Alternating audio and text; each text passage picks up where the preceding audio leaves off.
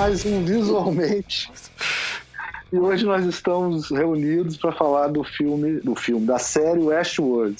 Hoje só tem design aqui. Hoje a gente fechou a porta aqui, só entrava quem é design. Então tem Rubens Paiva e Ricardo Cunha Lima, dois designers é, aficionados de ficção científica que nem eu, né? Viciados em ficção científica. E nós resolvemos falar um pouco do Westworld. A gente só assistiu os quatro primeiros episódios, então não sei quando vai sair, mas evitamos o máximo falar de spoiler, até porque tem pouco spoiler no, no nesses primeiros episódios.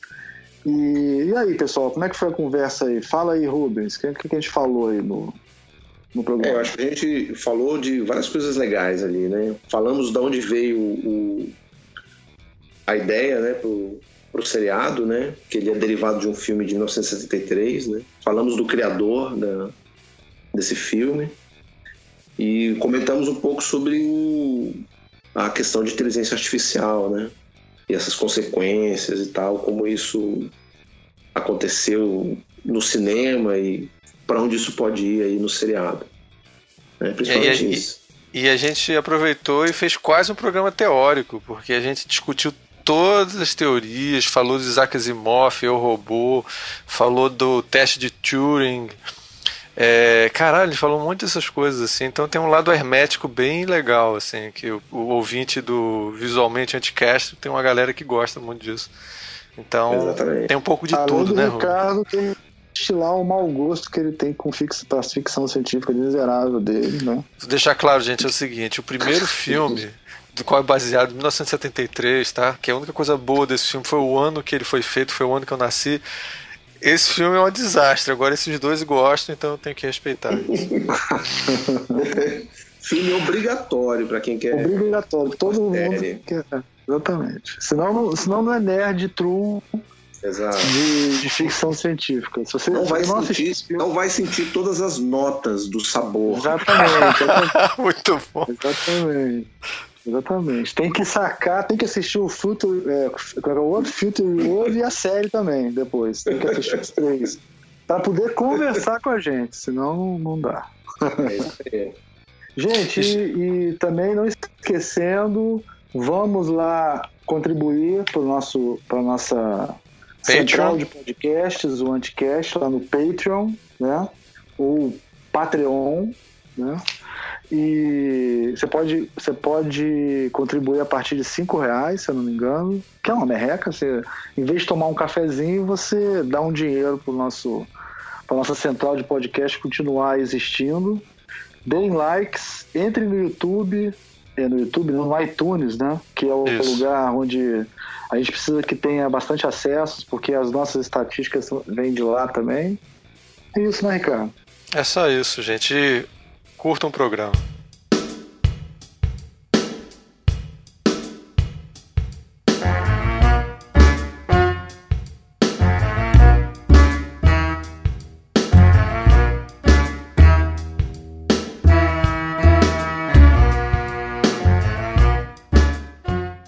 Este é mais um Visualmente, eu sou Ricardo Cunha Lima. Hoje nós vamos falar sobre o novo, o novo fenômeno das séries de TV, Westworld. Para discutir isso, nós temos aqui mais uma vez o designer e diretor de arte Rubens Ângelo. Rubens, Rubens Olá, Rubens, valeu pelo convite. Rubens é Rubens Paiva, né? Porque às vezes você chama Rubens Ângelo, às vezes eu me confundo. É, tanto faz. e, e, é claro, como sempre, o Almir Mirabô. Opa, vamos aí. E, mas infelizmente o Leonardo Cunha Lima não pôde participar, aquele traidor. Mas tudo bem. Ele não pôde participar porque ele é de Eastworld, cara. Só que só participa quem é de Westworld. Ele é da Terra do Sol Nascente, lá não pode falar. É verdade. Lá é outro tipo de robozinho. Então, nós ocidentais vamos poder conversar mais à vontade sem esses, esses orientais. É isso mesmo, é isso mesmo. Nós da terra de Malboro que entendemos de oeste. Exatamente. Ainda bem que eu não fumo. Olha só. É, vou começar com a primeira pergunta logo. É, como é que surgiu essa história? Né? É, a gente sabe que é uma criação do Michael é, Crichton, no, é, em português eu não sei como é que gente fala, o pessoal chama. É, como é que chama? Eu falo Crichton, mas deve ser Crichton, né? É, deve ser Crichton. Crichton. Eu já chamei ele de Michael, então, porque aí ninguém fica brigando sobre isso. Que ele é o grande pai dos parques bizarros, né? Então ele. Ele gosta. Ele adora um parque, parque. To, toda uma história em volta de um parque de diversão. Então, é, Rubens, ilumine a gente um pouco sobre esse parque específico chamado Westworld. Cara, o, o bacana é que o Michael Crichton aí, ele, ele, ele é um cara que ele era apaixonado por TV e cinema, né? Ele virou um super escritor aí, fez, escreveu livros super famosos, né? Como o próprio Jurassic Park, né? Que virou filme. O Enigma de Andrômeda, né? Que virou um filme, um clássico absoluto da ficção científica. E, mas ele tinha essa paixão né, pelo, pelo cinema, né? ele quis, sempre quis ser um, um cineasta. E aí eu acho que depois de ele ter tido um, um, um sucesso aí com alguns dos seus primeiros textos, né, os primeiros livros, ele teve essa chance de começar a fazer cinema. Né? Acho que ele começou a participar ativamente das adaptações do, dos livros dele. E aí deram essa oportunidade para ele em 1973 de fazer um, um filme de ficção ali de um, com a história original dele. E aí ele né, ele era um cara muito antenado com, com as novas tecnologias e as possibilidades né, que elas traziam. E ele teve essa ideia inusitada né, de imaginar um, um, um parque temático, né? Porque os, os, parques temáticos, olha como o cara era visionário, né? Os parques temáticos não eram essa moda que é hoje, né? Ele estava vendo uma tendência que estava começando. Essas, essa, esses investimentos milionários, né? Para criar parques temáticos gigantescos, com super atrações e tal, elaboradas atrações, né? Hoje é muito comum, né? Você vai lá na Disney e tal, tem uma atração do Piratas do Caribe, onde você tem um enredo que você vivencia no parque, né? E, pô, De Volta para o Futuro, tal, Transformers, né? Você... Harry Potter agora, tem o Harry é, Potter. do Harry Potter. Ou seja, e vai ter o Avatar. Dizem que estão construindo uma área nova lá no...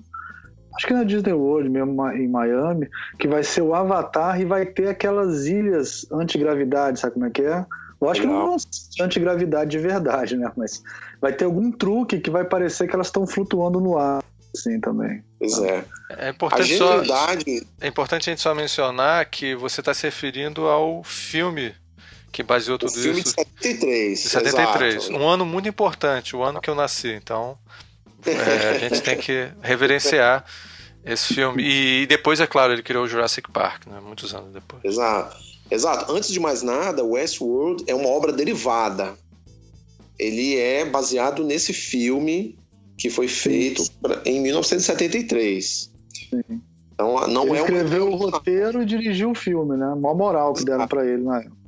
Exato. E aí a genialidade do, do, do, diretor e escritor é essa, né? Assim, ele imaginou que uma super mega corporação que, que né, quis fazer esse parque temático, né, ou seja, ganhar dinheiro com entretenimento, e ela dispõe de uma tecnologia super avançada, né, capaz de criar esses androides, né, essas, esses robôs que simulam né, o ser humano, para povoar esse parque, esse parque temático e permitir que os turistas vão lá e vivenciem uma aventura. E eles interagem com esses robôs e não se apercebem né, que são robôs. Né? Eles, eles compram essa, esse pacote né, com um tema. Tanto que no filme original, ele tem, além do mundo do Velho Oeste, tem a possibilidade de você ir no mundo medieval também, né, e tal. Tem outros, é, outras tem. cidades tema, né, que você pode Tem um lugar que é tipo é, lá o Vesúvio, que é Roma, né, Roma é, naquele período e, e, tem um, e tem uma idade média, assim, alta idade média, no filme, né? No filme. exato, exato. E aí, só que no filme original também, o grande conflito começa em Westworld, né? No Velho Oeste. Sim. Né? Então, só falando uma sinopse rápida do, do, do filme original, né, para quem não assistiu e entendeu o contexto, é, você acompanha dois visitantes né, que chegam, né, dois turistas, animadíssimos para ir para Westworld, e eles chegam na cidade, ficam deslumbrados e tal, entram no salão, né, interagem, tem já aqueles, aqueles é, é, aquelas interações com as mulheres, né? é, o, o, filme já sugere que eles podem é, ter relações com, com as mulheres do salão e tal, podem fazer o que eles bem entenderem, né, na, nessa aventura. Aliás, isso é bem engraçado a cena que ele transa com a personagem principal transa com a, a primeira robô, que você não sabe se ela é robô ou não, né? E aí tem uma é, cena exato. meio romântica deles transando e tal, é até meio intenso pra época, assim. E é bem mal feitinho, assim, como, como cinema, porque você vê que o Michael é, o Crichton ele é meio diretor ruim, assim, então você vê que a cena não é muito bem bolada. É, assim, e aí, mas só, só acontece assim, aí quando ele vai transa com ela e tudo, e quando, no meio da transa, ele tá naquela. Aí ela olha para você com um olhar brilhante, assim, fala, ah, então ela é um robô, assim. É bem tosco, cara. Ele é meio diretor de cinema, né? De cinema. Ele é meio diretor de TV, né? é, né? Uma totalmente. Assim, né? Bem... Ah, exato. Agora, assim, só um parênteses sobre isso. O que é muito bacana sobre os filmes onde ele dirige ou ele participa muito ativamente na produção é que é isso, eles não são filmes elaborados do ponto de vista cinematográfico, né? Eles não são. Ele não é aquele cinema é, exuberante e interessante do ponto de vista da montagem ou das, dos enquadramentos. Eles são é aquele cinema meio de ideias, né? São Sim. os filmes deles são sempre se sobressaem pelas ideias dele que são sempre muito boas. As ideias do diretor são Sim, as premissas são boas, né? Muito só, boas. Só para Rubens, só para dar uma mapeada aqui, olha só o cara fez de filme que rodou aí pra caramba, né? Enigma de Andrômeda, ele fez aquele Congo, aqui, A Esfera, Jurassic Park, Sol Nascente, Cara, são muitos, Mundo Perdido, né? Mas é, deixando claro aquele, que são é, as, as, histórias são dele, de todos esses filmes, mas ele não dirigiu é. todos esses filmes, graças a Deus. Ele não dirigiu todos. Tá. não, mas eu digo assim, são muitas coisas. 13 terceiro Guerreiro ele fez. Cara, ele fez muitos, cara. Ele fez muitos livros dele e viraram filme. Ele é bem. Ele é o queridinho, né, pra isso, né, cara? Ele adora pegar e fazer filme. É dele também, viagem sobre viagem no tempo. Linha do tempo. Aquele 13 terceiro Guerreiro também é dele. É bacana. O livro, dele que virou. bom. Eu gosto. É. Agora sim, vamos retomar a história aqui. No, no filme original de 73, esses dois jovens chegam no Velho Oeste, interagem ali, se divertem, é tudo bastante divertido. E há uma, um, uma confusão ali no salão com um personagem que é um cowboy de negro. Que aí entra o, o, personagem do Will Brynner, que é uma óbvia é, citação né, do personagem dele no Sete Homens no Destino. Né? Ele tá com o mesmo visual. E como assim o filme não tinha muita grana, na verdade assim o que identifica os robôs é um certo brilho, né, que tem no olho deles, né? É. Não sei se vocês lembram desse Eu detalhe, lembro, né? claro. Foi, é, foi que eu mencionei da, da, da prostituta que... Tchan! Ela... Meu Deus! Mas Ela é um robô. que é muito. É, é, é extremamente é, eficiente. Sem dúvida. Desse contexto. Um filme dos anos 70, né? Que não tinha como fazer muito efeito. Quando você vê o, o Will Brenner com aquele olho vidrado e aquele aquele brilho estranho, né? Como se o olho dele fosse um metálico, né? Refletindo é, a luz. Ele parece como estranho. se fosse uma, uma esfera de vidro dentro, uma coisa assim. É, exato. É muito, muito interessante. É bem eficiente. E aí eles, os dois personagens, brigam com esse cowboy de negro. E ele é há um, um, embate ali de armas e ele é morto nesse nesse primeiro momento ali. E aí eles acham divertido eles matam né o, o, o vilão né e tal não sei o que parará. É, só para deixar claro, você tá falando, esse cowboy de negro é a roupa negra que ele tá usando, não é um cowboy é, negro. Tá. É, é, é, o Will Brenner que Will usa a roupa toda preta, que é a roupa, roupa que ele usou no outro filme. Exatamente. Estou dizendo isso para dizer que esse personagem tem uma espécie de espelho, né, no filme, no seriado novo, né? Existe Isso, esse, sem dúvida. esse espelho lá do, do cowboy de negro. É, quem faz esse espelho é um ator é, famoso. Ed Harris. Ed Harris, exatamente. Exato. Então, voltando, eles se divertem. Olha só, não é bem assim, não, não é bem assim não, hein? Tem dois cowboys de negro, na verdade, divididos em dois personagens, né? Tem o Ed Harris e tem o, o Rodrigo Santoro também, os Ouro, dois. é, que faz exato. uma ponta Não muito tá rápida. claro qual dos dois que é o cowboy, porque na verdade. Bom, mais pra frente a gente fala disso. Mas, mas só deixar claro só uma coisa seguinte. é, eu acho que a- a- só quando a gente a gente chegar na série. Eles não estão querendo reproduzir o filme certinho, não, viu, Almir? Isso, Então não vão tentar Não, encontrar não, o personagem. Não é, não é O por aí que a gente vai. Harris ser o cowboy- Mas, O mas Ed é Harris importante ser o cowboy, cowboy de negro é uma brincadeira com o filme, eu acho. Mas Exato, Vamos- vamos- mas aí vamos- que tá. Eu acho que pra você é, curtir a série com as suas referências, é legal entender essas referências. Essas referências vêm do filme. Exato. O primeiro episódio é uma salada de referências ao filme. Né? Mas assim, até brincando bastante com o- as referências do, do, do, do filme, para até para quem conhece o filme ser enganado. Porque ele faz. É, é um, um- quase que um trocadilho com as referências, né? É, tem uma, inclusive, é, já que a gente está falando disso, no, no filme original você tem dois personagens principais que são dois amigos, Isso. um mais vivido assim, e outro que tem bigode, que é bigodudo, que é péssimo ator, esse cara é muito ruim. muito ruim. Mas, é, que é o esse- mais jovem. é, que, é, não sei se ele é mais jovem, eu não sei Ele se é eu mais fiquei. jovem. É, e ele, esse cara do bigodão, ele é, ele é o mais ingênuo da- dos dois, assim. É, E que é o sobrevivente. É, e ele é o cara que vai descobrindo, que a gente vai vendo, o, o mundo vai sendo revelado pra ele, porque ele nunca foi, ele tá indo pela primeira vez e o amigo já foi antes. Eles no segundo episódio da série, essa série que a gente tá vendo agora, que a gente tá, vai comentar, é, eles fazem a mesma coisa. Começa eles entrando dentro de um trem pra poder conhecer o Exato. Westworld e tal. Então, isso que você tá falando é, faz, é isso mesmo, assim, eles fazem mil paralelos. Exato. Aí voltando à história original, esses dois personagens matam o cowboy da primeira vez, é tudo muito divertido e tal, e continuam o seu dia em Westworld, né? Porque esse conceito também existe na, na série no, no- no filme original. O passeio turístico dura um dia, é um dia para você vivenciar essa sua fantasia de morar no Velho Oeste e ter uma aventura. Dura um dia. Então eles estão lá continuando o dia deles e aí o cowboy aparece de novo como se ele tivesse ressuscitado. No dia seguinte.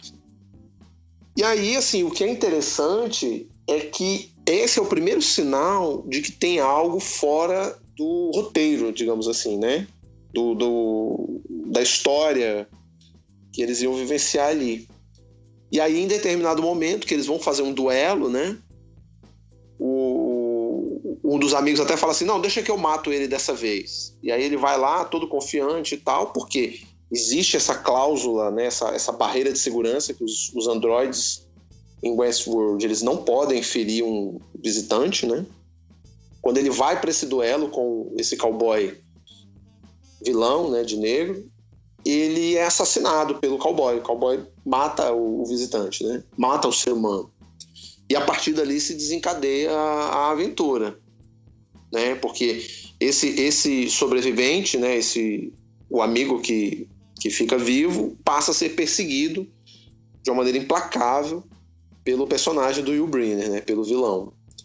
E aí eles desencadeiam uma série de eventos no parque, várias coisas saem do controle porque esse cowboy, esse robô enlouquece e fica perseguindo esse, esse rapaz que foge, inclusive ele sai de um cenário para outro, né? Eles acabam invadindo o, a Roma lá, né? É. O cenário da Roma. É, é curioso que o que acarreta isso tudo é um conceito que não existe, que, que eu acho que o, o Michael Crichton está inventando, que é a, a- eles que têm uma infecção que é, Uhum. o computador, os Sim, computadores sim. todos são tomados por infecção. É, não existia o conceito ainda de vírus no computador, mas aí ele parece que já é, estava mas é um conceito de vírus, é interessante. isso é interessante. isso, é Muito legal. Muito legal mesmo. E aí é, ninguém sabe exatamente o que, que é. É uma. É um. É um é uma, é uma solução de roteiro. Mas o conceito é interessante, a gente não tinha visto antes isso. Né? É muito bacana, pô, visionário, como sempre. Mas assim, a sinopse básica do filme original é essa, né? Assim, nem precisamos nos adentrar muito não, porque o não. filme nem avança nas questões de inteligência artificial, né? Não, o personagem do Will Brenner não fala, né? É. Ele é. Sim. Ele é uma espécie de exterminador do futuro. Totalmente. Um, não, não, inclusive, inclusive o, o cara admite a influência, viu? O, é. o Cameron admite essa influência do Exterminador e ele tem a visão robótica também no filme, né? Igual e... o Exterminador. Exato. Ele tem uma visão toda pixelada igual do Exterminador. É. Isso é muito interessante, que no, no filme, né, apesar dos anos 73 e o baixo orçamento que o Michael Crichton tinha, ele conseguiu inserir várias coisas bacanas no filme, né? Então, assim, tem cenas de, de imagens processadas por computador, né? Que era uma coisa nova para a época, né? Então, quando mostra a visão do robô, você vê aquela imagem toda pixelada. E isso é. foi feito por um computador na época, né? Na, na, época era um recurso considerado assim, um luxo, né? Uma coisa, nossa, como é que ele conseguiu fazer isso, né? então é bem interessante. Cara, é, Essa e, cena que aparece. Ele, ele, eu acho curioso quando eu vi o filme a primeira vez, eu vi nos anos 80, é, eu achei estranho porque eu achei legal, bacana, é claro, aquilo era ainda uma novidade, mesmo 10 anos depois, mas é, eu achei estranho porque a visão pixelada dele ele via muito menos. Ele, ele via mal pra caralho com a visão pixelada. É verdade. É quase uma. Me... Sabe o que, que eu achei? Sabe o que, que se... eu acho que a gente, obviamente, não tinha como processar isso com 12, 10 anos de idade, mas mas a, você tinha a sensação, você tinha meio a sensação de que era meio metafórico aquilo, sabe? Aquilo ali não podia ser a visão dele, aquilo ali é, é a visão de um computador, sei lá, tá entendendo? Não pode ser aquilo, porra, porque o cara tá vendo, não vê nada. E aí ele, ele com aquela visão merda, ele via melhor do que os outros seres humanos. Eu falei, não é, não é que nem no que usa a mesma ideia, o Exterminador do, o Exterminador do Futuro não, mas o, aquele outro filme é, com o Schwarzenegger que tem o o alienígena que caça, caça ele é o. Predador. É, predador. Uma predador, calor, quando, né? predador tem uma, vários tipos de visões, ele tem a visão que vê no, com só calor, né? E aí, não, isso é do caralho, né? Você poder ver só o calor no meio de um ambiente é, cheio de floresta e tal. Então é, é interessante você poder. Mas aquilo não, aquilo ali é uma coisa pixelada, escrota, não dá pra ver porra nenhuma. Tanto que tem uma cena que é uma cena importante no, no filme Westworld 73, que ele não consegue ver o cara porque o cara fica debaixo do calor. Quando ele está debaixo de uma tocha que produz calor, ele não consegue ver o ser humano, né? E é assim que ele consegue matar o, o Will Brenner, né? O, o robô, né? Tão Legal. ruim que era a merda da visão dele. Pô, mas é um filme, é um filme que eu gosto. Não, era uma visão de calor, mas era uma visão de calor muito ruim. É, sem dúvida. Mas é um filme muito querido, eu acho muito legal. Bom, pra mim foi é. Pra, era um filme que muito passava... legal. Ah, fala.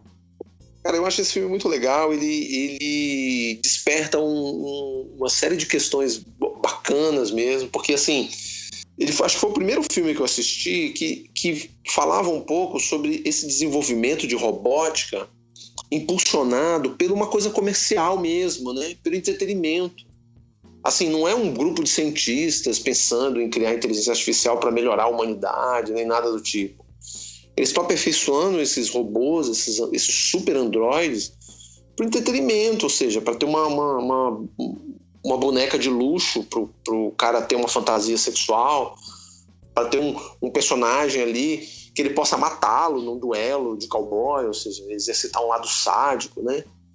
E são robôs extremamente sofisticados. Eles não estão numa base militar, numa base científica, né? Eles estão num parque temático. Eu acho isso muito interessante.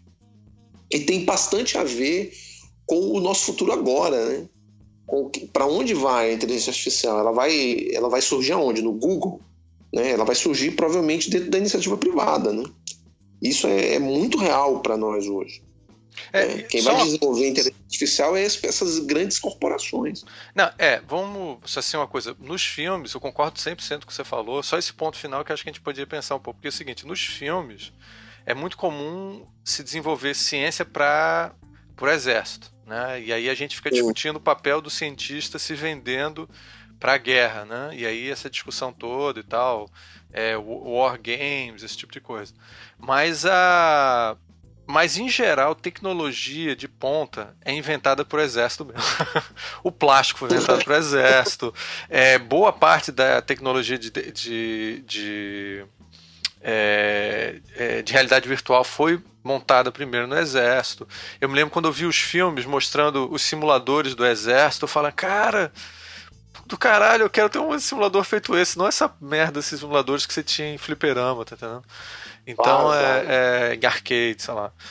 Então é, é, o que eu acho interessante é ele, ele prever um pouco essa coisa que está falando e dar desse futuro ainda mais é, comercial do que naquela época, que é uma coisa meio difícil de imaginar, mas acho que ele já estava vendo que, a, a, que no fundo a, as grandes empresas iam suplantar o próprio Estado, de uma certa maneira. Né? É, é verdade. É bem legal mesmo. Porque a, a, o, é, nada... o, exército não, mas, é o Estado, né? E as empresas são, são o comércio mas, livre. Né? Mas sabe o que é interessante sobre desenvolvimento de tecnologia com o exército? É que assim, quando você vê o, o, o exército americano a aeronáutica americana e tal, eles querem um novo caça stealth eles abrem uma licitação secreta entre três grandes fabricantes que são setor privado. Ou seja, a fábrica e os designers e cientistas que vão desenvolver aquele bombardeio stealth, eles são todos do setor privado. Isso é muito interessante. Né? Quem, quem fez o Blackbird, não sei o que lá, aquele primeiro super stealth, foi a Lockheed, é uma empresa privada.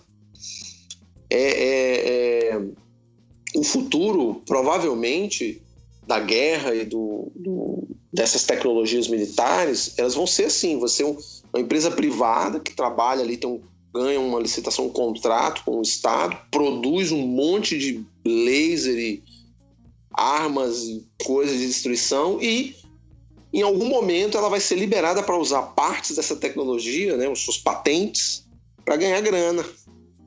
Grana mesmo para ela, né? Então, provavelmente, assim, assim como no Blade Runner, que desenvolve essa, essa temática dos androides muito bem também, o, os robôs, eles são de uso militar, né? Os, a série Nexus, que o, o vilão faz parte, ele é um robô de uso militar. Né? Ele é um androide para uso militar, né? O, o, eles deixam claro no roteiro, lá na história do, do Blade Runner, que outros androides são usados para auxiliar os colonos espaciais, né? Mas uma boa parte deles é de uso militar. E essa Tyrell Corporation, que produz isso, ela é um, uma, uma super conglomerado, ali, uma empresa poderosíssima, né? Uma série de produtos e subprodutos na Terra. Só uma coisa nerd que eu tenho que fazer, viu? Eu não gosto quando chamam os robôs do, do Blade Runner de androides. Eu acho que eles são replicantes mesmo, porque eles são biológicos, eles não são.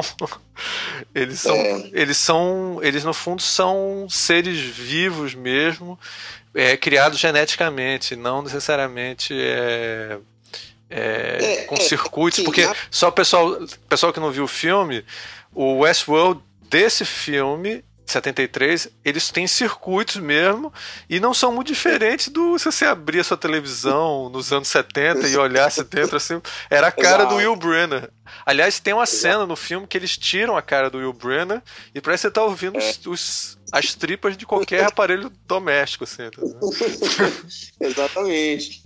Inclusive na boca tem ali um, um alto-falantezinho. Putz, é né? muito escroto, muito é. legal. Eu prestei atenção ah. nisso também. Muito bom. É verdade, é verdade. É, assim, o, o, o Blade Runner ele foi muito mais além sobre essa questão da tecnologia envolvida né, no, nos replicantes. E é como você falou mesmo, eles são. É, eles são simulações do ser humano assim muito sofisticadas, né? Eles só que é isso, eles eles não são meros clones também dos, do, do, do, dos organismo, do organismo humano, né? Eles são é, seres artificiais e, e eles, lembra né, que ele, o sangue deles é diferente, tem uma é. coloração diferente. Existem ali quando eles vão é, dar um super zoom, né? Que tem uma, uma sequência, lembra que eles acham um fragmento de alguma coisa no, no apartamento que uma das pessoas, um dos replicantes morava. Sim. E aí ele vê lá que tem um número de série. É, verdade. Lá naquela microcélula ali tem um número de série. Ou seja, a gente nem sabe exatamente como é que eles fazem isso, mas é, é incrível. E ele é totalmente artificial, né? Outra coisa interessante também é o seguinte, é que dá a entender que existe uma programação para a mente dos replicantes no Blade Runner tem uma programação provavelmente o cérebro deles e tal, que tem essa, essas características é, fisiológicas que se assemelham ao cérebro humano, eles é, têm essa semelhança, mas assim, eles são programados. E aí, como, aí a gente já pode já começar a emendar o assunto da série agora, né, Westworld, é que assim, eles também são programados, os, os personagens, né? Os, os, esses. É, como é que se chamam? Os anfitriões. Os anfitriões, isso.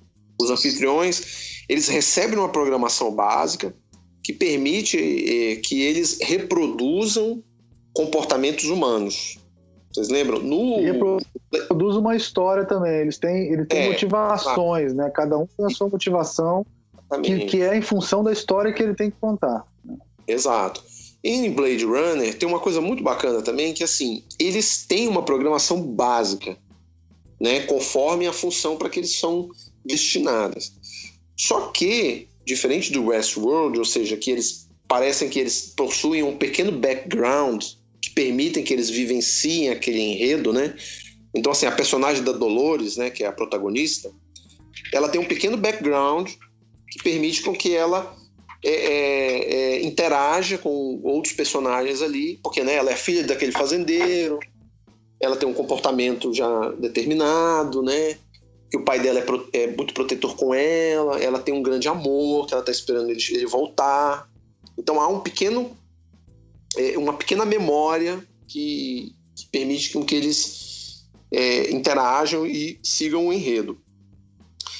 Lá em Blade Runner, o que é ba ba bastante interessante é que o, o, personagem lá do Deckard, né, ele faz um teste no primeiro replicante. Vocês lembram dessa, dessa oh. história? Que o filme começa com um teste que o replicante mata o, o policial lá. Lembram disso? E esse Lembro. teste é um teste que revela, que mostra a diferença entre um ser humano e um replicante que é um teste que mostra, é, provoca uma resposta emocional. Se uma pessoa faz esse teste, tem uma resposta que eles conseguem identificar. E se é um replicante, ele não consegue fazer aquela resposta emocional natural. Vocês lembram? Lembro. Aliás, e... o nome do, desse teste é o Void Kampf. Que Isso. É o, que é aí, o... esse teste é muito interessante para a gente entender um pouco sobre o que torna os replicantes mais próximos dos seres humanos.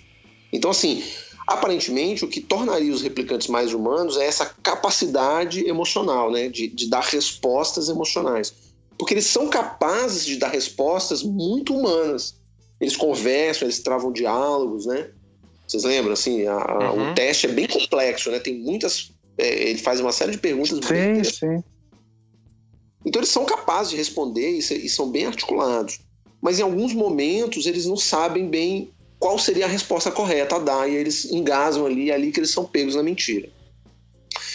Mais para frente no Blade Runner, o, o, o chefe da Tyrell Corporation, lá, o Sr. Tyrell, o cara que faz as programações, o cara que desenvolveu tudo isso, ele diz que o personagem lá, a, replicante heroína lá, esqueci o nome dela, que a Sun Young faz lá.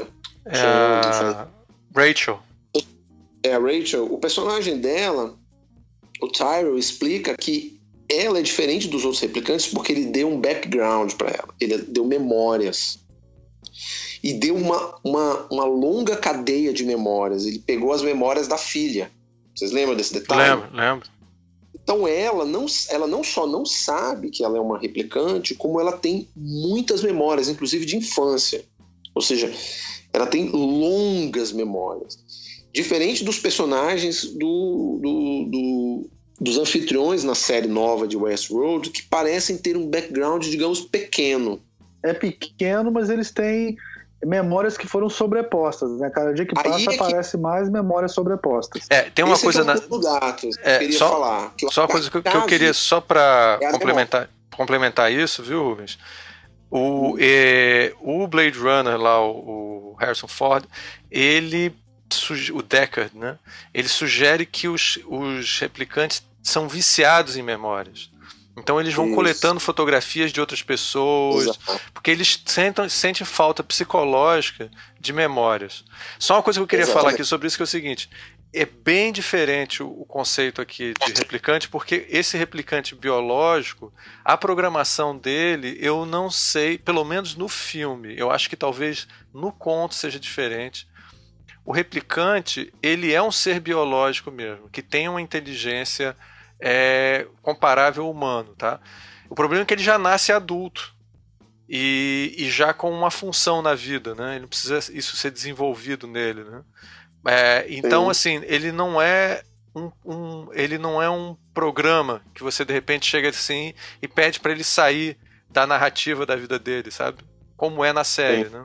Então eu acho um pouco diferente, mas continue o que você estava falando. É, o, o, na verdade a semelhança que eu quero mostrar para vocês é aonde o, o, esse essa criatura artificial ela começa a se humanizar.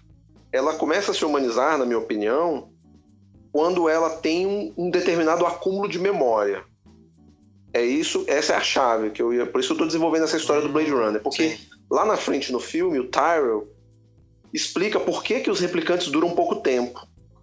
Porque ele diz assim: a gente supõe que com o tempo, a partir do momento que eles começam a interagir mais, ter experiências e tal, eles vão começar a desenvolver respostas emocionais.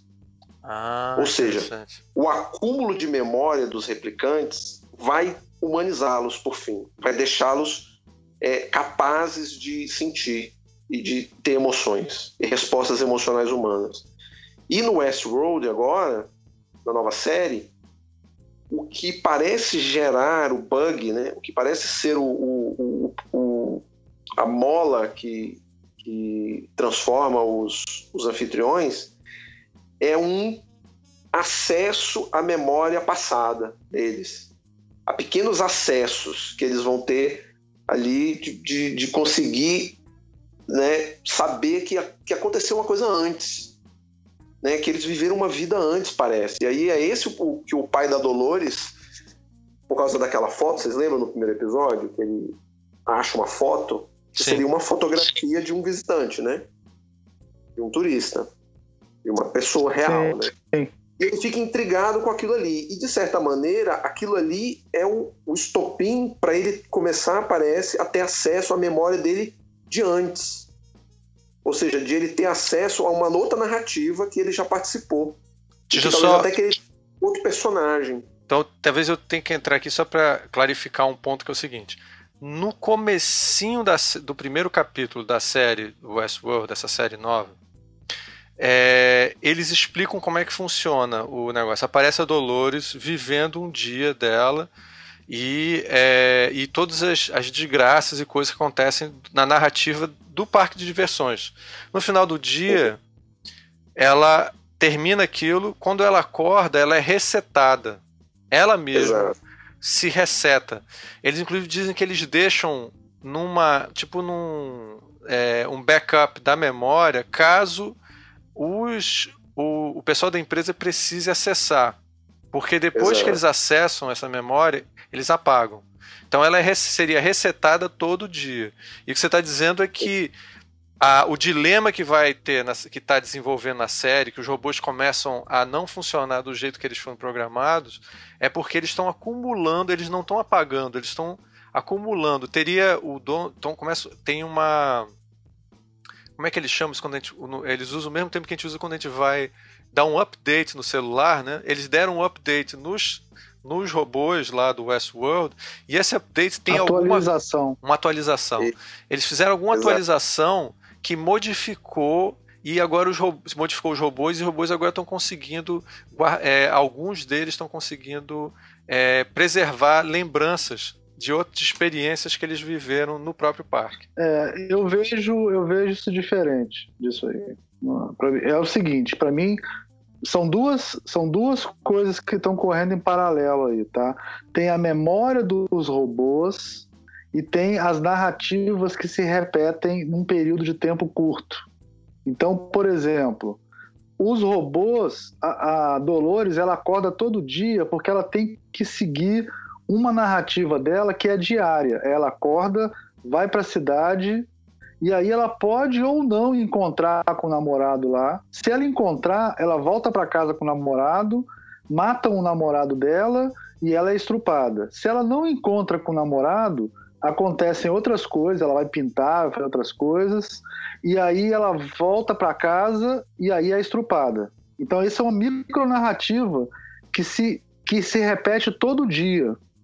Já a narrativa dos bandidos que assaltam o o assalta um cofre, que é o Rodrigo Santoro, é uma narrativa de uma semana. Então são várias narrativas que, que acontecem e uma trabalha em relação à outra. E aí o que eu acho interessante é o seguinte: a Dolores é a primeira robô, ele fala isso, né? Ela é a primeira anfitriã. Sim. E ela já foi refeita tantas vezes que ela é como se ela fosse nova, né? A narrativa da Dolores já aconteceu, sei lá, se não foi milhões de vezes, mas em 30 anos ela aconteceu 10 mil vezes, essa narrativa. 10 mil vezes, no, é, 30 vezes, vezes 360 dá, dá 3 mil, 9 mil, 10 mil vezes. Já se repetiu essa narrativa da Dolores 10 mil vezes. Tá entendendo o que eu tô falando? Uma hora que os outros, porque ela tem 10 mil repetições se a narrativa dela sempre foi essa, né, de um dia. É, diferente. Isso porque eu acho que as teorias que a gente vai conversar depois, mais para frente, né? É que, fora isso, tem a questão da memória dos robôs, que, por exemplo, eu não sei se vocês notaram no quarto episódio, no final aparece o, o começo da, do, do parque. E aí uhum. aparece uma mulher loura é, dançando, o pessoal dançando no meio da rua, assim, né? E tinha uma loura ali no meio. Aí depois ela aparece toda machucada, né? Então foi as primeiras que sofreram violência dos, dos visitantes, né? Essa mulher loura é a ajudante do Rodrigo Santoro, aquela loura que tem a cobra tatuada. Então ela tem duas histórias. Ela já foi uma mocinha e depois virou uma bandida. Então também tem esse outro paralelo. Existem robôs que tiveram histórias diferentes. E no último episódio também a gente viu que a Dolores provavelmente teve uma história diferente no começo também. Não, então, é, tem eles, mencionam, duas eles mencionam. E, e só para colocar isso, só para colocar isso, eles falam sempre de evolução, né? Então ele fala assim, as pessoas evoluem com erro. Isso é uma coisa que foi repetida algumas vezes no. A evolução toda é baseada no erro, então errar não é um problema, porque a gente vai errando e vai aprendendo. Então a Dolores, a, a evolução da Dolores é porque ela errou, errou, errou, aconteceu problema, errou, errou, errou, errou, entendeu? Então essa coisa, a evolução dos robôs também passa por essa coisa mesmo da tentativa e erro, sabe? Mas a tentativa de, de e erro. E voltando. É, mas a tentativa e erro eu acho que é da próprio criador da narrativa, né? E não necessariamente dos robôs. Não, é, e, ela, e é aleatório. E é aleatório. Não, os robôs também participam, porque, por exemplo, tem uma vez que a, Dolores não encontra com o namoradinho, aí a história muda, entendeu? É nesse sentido. Ah, sim, sim. não. Erro, da mudança. Da... Uma coisa importante, pessoal, entendeu? É o seguinte. Porque o namoradinho da Dolores, o, o namoradinho da Dolores, ele serve tanto para ser o namoradinho da Dolores, mas ele também pode ser um guia, ele pode ser um pistoleiro, depende da história que ele entrar, entendeu? É, só uma coisa para não ficar confuso. Na narrativa pra, que pra quem é, tá novo nessas discussões todas aí, é o seguinte todos eles estão discutindo inteligência artificial.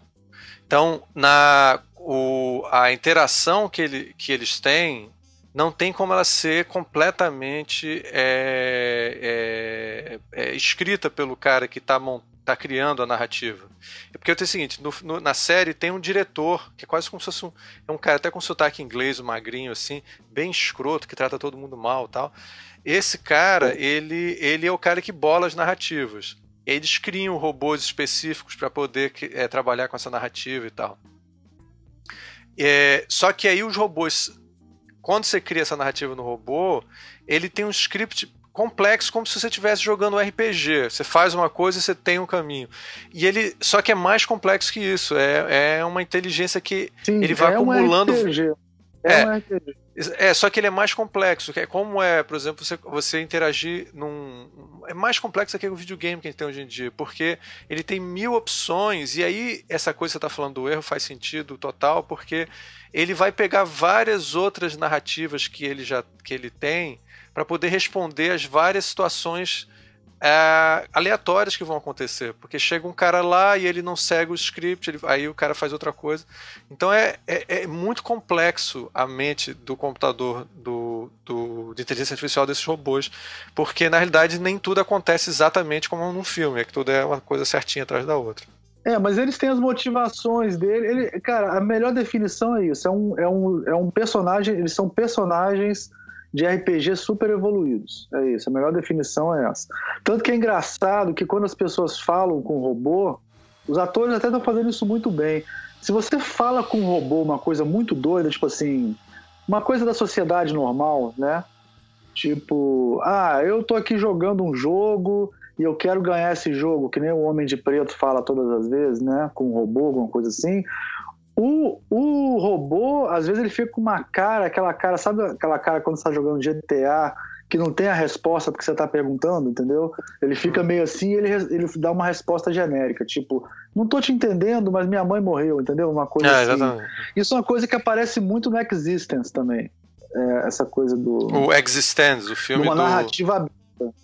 O filme, é. você tá falando do Existence, que é o filme. É, o filme do Cronenberg. Do é, Cronenberg que é bem o, o, inteligência artificial não é você está dentro de um videogame coletivo né de, é. de, de realidade virtual. Isso. É, mas é uma coisa, uma coisa bacana também é o seguinte vamos dar uma contextualizada na série nova né? Assim o Westworld agora ele é um parque temático monumental né que é do do Velho Oeste, né? A gente só tem, aparentemente, só tem esse tema por enquanto, né?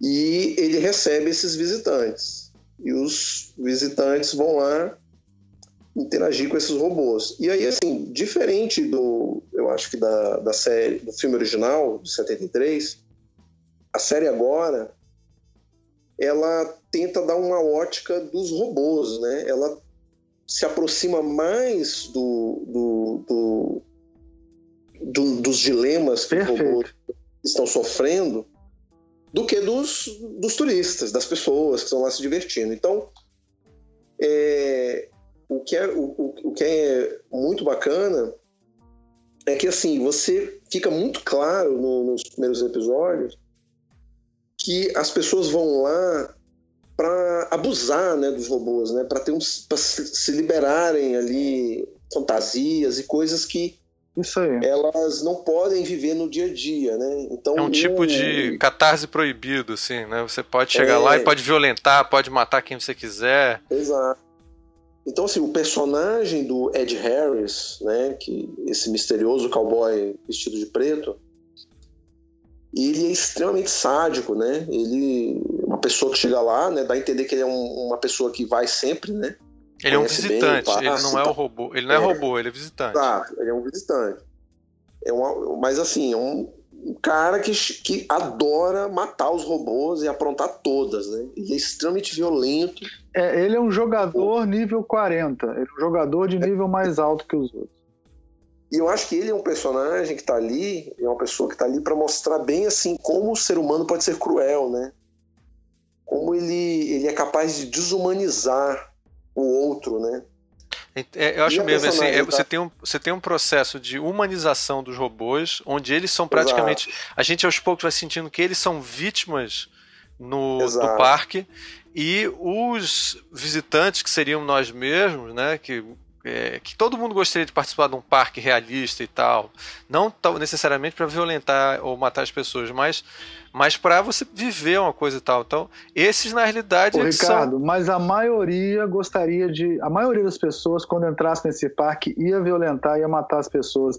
É igual jogar GTA, cara. Quando você entra para jogar GTA, ninguém vai fazer a, a, o jogo todo bonzinho. Uma hora você vai você vai bater na velhinha, você vai atropelar os caras, você vai, entendeu? É, uma, é, o, é, é o GTA. É o GTA. É. A gente não ia chegar lá e ficar de bonzinho. Tanto que o, o, o, próprio o dono do parque, que é o Ford, né? É Ford o nome dele? O nome é assim. Que é o, é o Anthony Hopkins que faz o papel. Anthony é, Hopkins. É, ele fala. É Ford, né? Ele, ele, ele fala que quando ele construiu o parque, ele achava que as pessoas iam lá só para se divertir, ia ser um, um mundo perfeito, sabe? Onde ia ter aventuras, ia ter isso, né? ia matar no máximo um índio, uma coisa só. E o sócio dele, o Arnold, né? Que é um cara misterioso ainda, ele fala assim, o Arnold falava nada, quando o pessoal entrar, a primeira coisa que eles vão fazer é querer matar os robôs. E aí foi dito e feito, ele acertou, né? Eu, eu quero é. entrar para quebrar. Ah, pode quebrar, então eu quero quebrar para ver como é que é. Né? Isso aí. Isso é perfeito no filme. E uma coisa que o Rubens falou, que eu também concordo plenamente, é que é o seguinte: no futuro, a indústria de entretenimento vai ser a coisa mais importante. Porque as pessoas, quer dizer, imagina um mundo onde, sei lá, não tem problema de energia, não tem mais problema de, de guerra, sei lá, os países meio que se unificaram e tal, e cada dia que passa as pessoas vão ter mais tempo livre, né, para fazer o que quiser, e o entretenimento vai ser a coisa mais importante do mundo, talvez por isso o investimento tão grande em entretenimento, entendeu? Só para dar um número para vocês, na Disney, na Disney, naquela região ali de Orlando, tem vários parques, né? Tem um monte de parque ali temático, né? por dia, por dia, olha esse número que eu vou falar para vocês, é bizarro. Por dia, 500 mil pessoas vão naquela região nos parques. Por dia. É como se fosse, hoje em dia, quase, sei lá, seis, sete maracanãs, oito maracanãs de gente indo nos parques todos os dias, o ano inteiro. Faz ideia do que, que é isso? Isso é só, um, só aquela região ali de, como é que chama, Orlando, né? E tal. Ali tem mais ou menos uns 20 parques, sabe? E cada parque desse aí vai 40 mil pessoas, sabe quantas mil pessoas. Então, aí, entre 40 e 20, né, e tal. E o cara falou que o número total de pessoas que vai por dia, média do ano, é 500 mil pessoas, gente. É muito dinheiro que rola, né? Em parque temático. Imagina se existisse um parque temático super realista. Ia ter 10 milhões de pessoas, né? Exato. E é, e é, isso que justifica esse investimento maciço também da, da indústria nesses parques, né? Cada vez melhores, brinquedos cada vez mais sofisticados. E por isso que a Disney é dona de tudo, né? A Disney é dona de Star Wars, de todas as franquias, a Disney compra todas as franquias, a Disney. Porque isso se desdobra em várias coisas. Você imagina é que num parque desse, quando abre uma montanha russa que tem um sábio de luz de Star Wars, entendeu? Imagina o Harry Potter, sabe? De, da Marvel. É, é, muita, é muita loucura, muita loucura. Desculpa ter interrompido, continue, continue. é, assim, eu acho que outra coisa que, que, que, é muito bacana também, que o próprio é, Jonathan Nolan, né, que é o roteirista e co-criador, já falou, é que ele disse que Westworld é uma. É uma, uma a história dele é apresentar para nós o, o nascimento de uma nova espécie, né? Ou seja, ele já dá um indicativo de que sim, a gente vai ver esses robôs, né, os anfitriões, é, se tornando seres sencientes, né? Ou seja, eles vão sim. ter vão ter consciência de si mesmos e, e que, do que eles são, né? E do que eles podem vir a ser, né? E isso vai gerar um conflito, né? Ou seja, a raça humana vai ter um, uma nova espécie que ela vai ter que saber conviver com ela. Né? Vai ter que, digamos, respeitar, né? Não vai ser um, um mero serviçal que, que, que, que vai servir só para as pessoas ir lá e se divertirem com eles, né? Ou seja, o Westworld vai, vai, vai se tornar talvez ali um, um, um palco de uma guerra, né? É, eu, eu, eu acho que, que tem essa. Vários autores fazem isso, o Isaac Asimov, né? O, até o filme Inteligência Artificial lá do que o que é o Kubrick, mas junto com, com quem, quem foi o diretor foi Spielberg, né, e tal, é, aponta para essa coisa, é como se o ser humano, inclusive o personagem principal do Anthony Hopkins também fala isso no filme, ele fala assim, eu acho que a gente já fez, ele não falou exatamente isso, mas ele fala quase isso, ele fala assim, o ser humano tem um limite, né, ele fala assim, talvez a gente tenha atingido o nosso limite já, talvez esteja na é, hora... ele, aí... é, só para dizer exatamente o que ele fala, ele diz, ele tá falando assim, se a gente começa, se a gente está começando a criar novas, novas inteligências, novos seres humanos, na realidade a gente está ficando obsoleto. É isso que ele está ele tá querendo sugerir ali, sim. que no fundo se a gente consegue criar seres humanos que não vão mais seguir, que a gente não segue, se a gente conseguiu parar o processo evolutivo de Darwin, então que, que, que sobrou? A gente acabou, a gente acabou, tá entendendo? Sim. Se a gente pode, porque ele diz o seguinte, ele, ele, ele vai trabalhando o seguinte, ele, porque ele, ele começa a discutir que se a gente pode trocar nossos órgãos, se a gente pode, a gente não, a gente não deixa mais o processo evolutivo modificar a gente, é isso. É, se a gente não morre mais, já curou as doenças, já sei lá o que, né? A gente consegue viver muito, né? Será que a gente já não chegou no nosso limite? E aí não tem que dar lugar para uma outra espécie? Deixa isso meio que no ar, assim, né? Deixa no ar. Que é, é uma coisa, é uma coisa que o, o o Isaac Asimov trabalha no Bicentenário, no Eu Robô e, e, na Fundação, né? Que, que, que o próprio inteligência artificial, né? Aquele, aquele eu, a meu, meu entendimento é o seguinte: no final de inteligência artificial, quando aparece aquele, aqueles, aqueles seres super evoluídos, tem gente que entende que é extraterrestre e tal. Eu entendo que são robôs. Eles são robôs. A raça humana acabou, a raça humana deixou os robôs e os robôs evoluíram e continuaram na Terra, entendeu? Eu, então, ah. assim. Deixa eu só, então... só contextualizar um pouquinho a galera, é o seguinte. O Isaac Asimov, que é um cara que é importante para nossa conversa aqui, ele é um escritor que inventou o conceito do robô que a gente consegue conhece hoje em dia. E ele criou as três leis da robótica, tá? O Almir sabe de cor as três porque ele é, ele consegue ser mais nerd que eu. Almir, favor, cita as três leis da robótica. Eu vou errar, cara, se eu falar. Eu vou pegar pra ler essa porra aqui. Você lembra, Rubens? Lembro. Ele nunca fala. pode fazer mal ao ser humano. É, Rubens, fala, fala aí, Rubens, por favor. Ó, primeira lei, hein? Um robô não pode ferir um ser humano. Sim. Nem por ação, nem por inação. Permitir que um ser humano sofra um mal. Ou seja, ele não pode fazer mal e ele ele ainda tem que impedir se ele vê que o ser humano pode se ferir. Essa é a primeira em ordem de hierarquia. É. Então, assim, é da primeira. É tipo igual mandamento, né? É. É, a, é a primeira é mais importante. É. Não matará. A segunda. O é. robô deve obedecer todas as ordens que os seres humanos lhes dá, exceto se essa ordem entra em conflito com a primeira lei. Ou Sim. seja, o robô ele tem que cumprir todas as ordens, mas se a pessoa der uma ordem para ele matar outra pessoa, o robô não pode fazer isso, não porque pode. entraria com a primeira lei. Não. E a terceira lei, que aí sim é a, é a lei que guarda a chave para o robô virar um, um, um ser senciente, é essa aqui. Ó. A terceira lei diz que um robô deve proteger sua própria existência, desde que essa proteção não entre em conflito com a primeira e a segunda leis. Sim.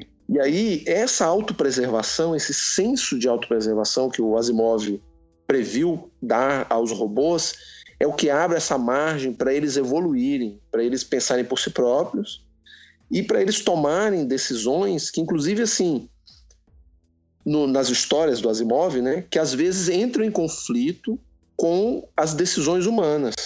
Porque Sim. o ser humano, os robôs começam a tomar decisões que eles falam assim: olha, humanos, vocês não sabem o que é melhor para vocês, a gente sabe. É, isso, é, e aí isso era vários conflitos em histórias do Asimov. É, o clássico é, por exemplo, você tem que salvar, você pode escolher salvar duas pessoas ou salvar uma. Aí é. você vai e salva duas, né?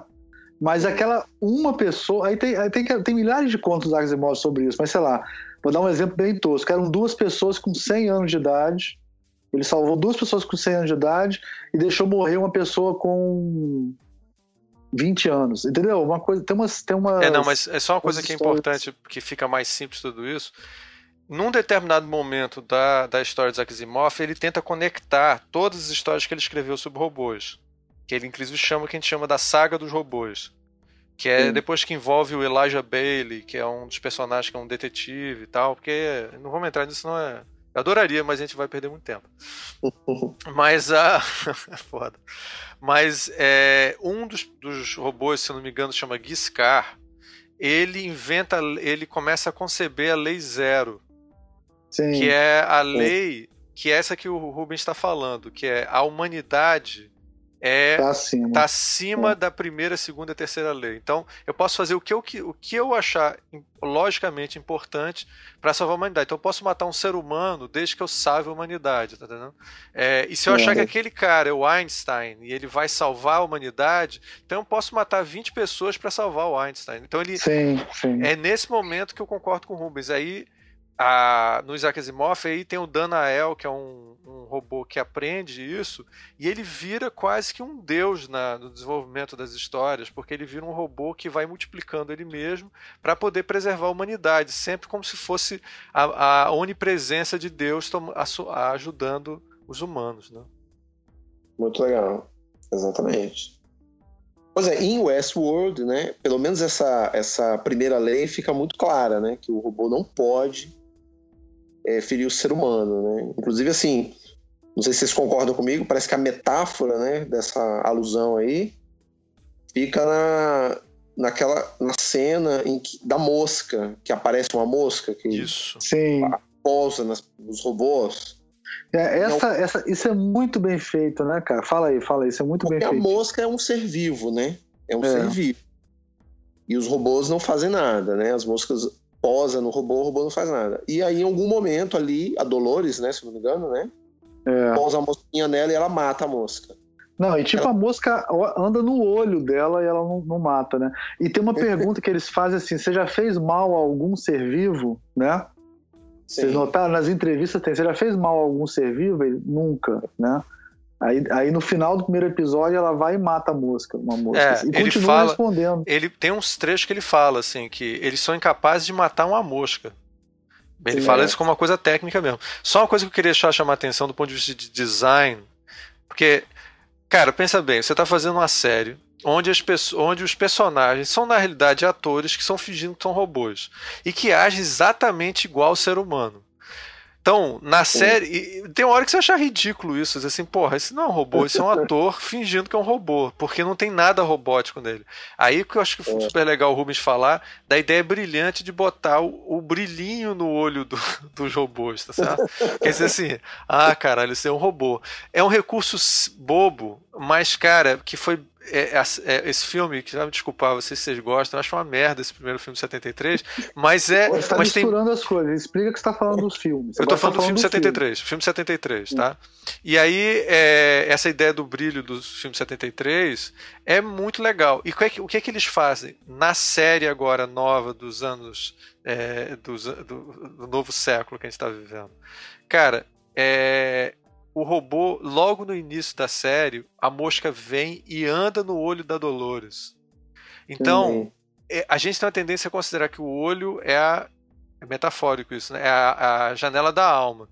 Se o olho não age feito um ser humano, aquilo não é humano. Cara, depois disso a gente aceita qualquer coisa que ela faz é robótico. É muito bem é. sacado isso. O Ricardo, tem outras coisas também que apontam que, que eles são robóticos, são os diálogos, né?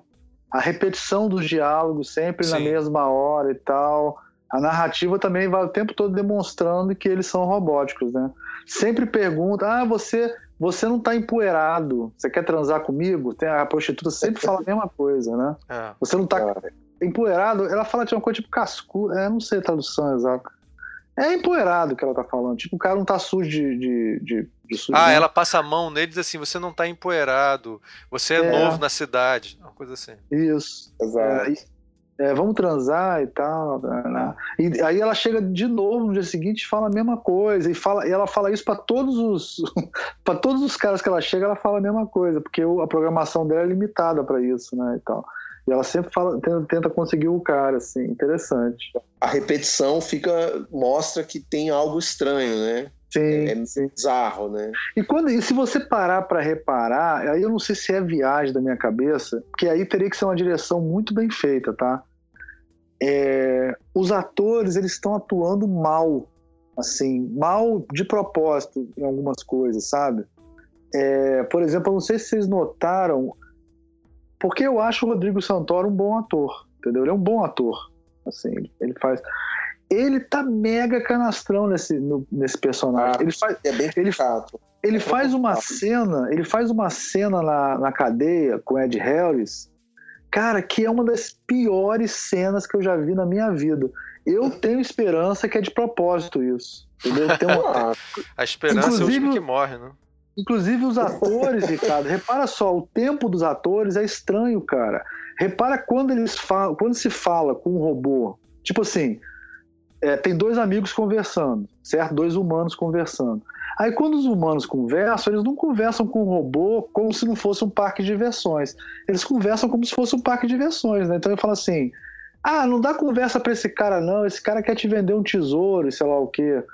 O, o ator que, que tá interpretando o robô, ele fica meio paralisado, igual quando num, num videogame mesmo, entendeu? É, mas e, também é, é proposital, eu, viu? Eu acho que isso é proposital, cara. Os atores. E, e, se for proposital mesmo, tá muito bem feito. Tá muito Porque bem feito. Fica bem claro, tem uma cena que o personagem do Ed Harris, né? Um ser humano e tal, ele chega e, e, e ele tá assistindo uma execução, né? Um enforcamento. Sim. E ele provoca o xerife lá, os policiais, há um delay, né, na resposta. Sim! sabe o que, que parece? Sabe o que, que parece? Filme do Bruce Lee, que tem 20 caras em volta do Bruce Lee, mas só um ataca de cada vez. Sabe como é que é? é. é exatamente isso. Os caras não atiram ao mesmo tempo, eles estão ali prontos. E o Ed Harris, como ele é um jogador nível muito alto, ele sabe como os caras se comportam, entendeu? Então ele, ele, ele, domina o jogo, ele faz o que ele quiser no jogo. Ele sabe que ele consegue dar 10 tiros enquanto os robôs vão dar só um, sabe? Então ele, ele domina o jogo. Eu sinto bem isso, eu acho muito bem feito isso. Porque é de propósito, porque num nível mais assim, subjetivo mesmo, subliminar, a gente sente que tem algo estranho, parece que falta um, uma pequena espontaneidade. Exatamente. é que nem quando a gente joga videogame, que o videogame você sabe que o monstro vai lançar um, um golpe forte depois, três golpes rápidos, aí ele para e dá tempo de você atacar ele. Sabe? Exato. Então eu sinto isso no, no hoje o tempo todo. Tipo assim, você sabe que o cara deu um golpe forte e que depois vai demorar três segundos, dá pra, dar, dá pra você dar soco fraco, soco fraco e Haiduk. Sabe como é que é? É isso. dá pra você sacar. Porque o é. Harris domina totalmente os oponentes, né? É tudo domina muito, muito, muito. fácil para ele. É porque é. Um, ele dá a entender que ele tá, a, ele tem uma, um passe livre lá, porque ele é um, um, milionário importante. A gente não sabe exatamente ainda, tá? Mas é ele tem e passe ele livre, então ele anos, joga. Né? Ele, falou, ele joga há 30 ele falou anos. Que ele joga há 30 anos. Muito então, legal. Ele, ele não tem nenhum desafio para ele ali dentro. É, mais não, uma coisa... tem um desafio que ele, ele falou, né? Eu já passei por todas as histórias, só falta uma história. Eu já li esse livro inteiro, só falta a última página. Ele fala isso. É, Agora... é uma história complicada que a gente não tem ainda muita ideia do que, que é, que vai é. ser revelado mais em próximos Agora, capítulos. Vê se vocês concordam comigo. Esse, essa atualização que o, o Dr. Ford lá faz nos anfitriões, que começa a causar essa, esse comportamento errático aí, diferente da Dolores e outros personagens, é, foi propositado, né? Ou seja, parece que o, o, o esse cientista aí, né, o, o, o, Anthony Hopkins, né, que interpreta, que é o, o chefão do parque, o criador, ele no fundo ele ele provocou isso de, ele fez de propósito, não? Peraí, a gente está entrando nas teorias, é isso, Agotava? Vamos, vamos falar das Não, teorias? vamos, vamos, vamos. Eu posso propor uma não, outra as coisa? teorias. Não, acho que a gente pode falar das teorias. The Lights, né? Que ele, a atualização dele chama de devaneios, não é isso, na tradução? Sim. Hein, Ricardo, sabe por quê? Acho que a gente pode falar das teorias, porque é, senão a gente vai ficar, falar de todos os episódios, vai ficar um negócio só de spoiler, entendeu? A gente fala das teorias. Não, não, mas eu, eu queria entrar na inteligência artificial mais hard, mas vamos lá, vai na teoria. Não, mas eu acho que, eu acho que nas teorias vai dar para falar. É, acho que vai dar para falar disso. Fala aí, Rubens. Então você acha Porque que o Ford. Teoria, né, voltando àquela minha linha de raciocínio das memórias.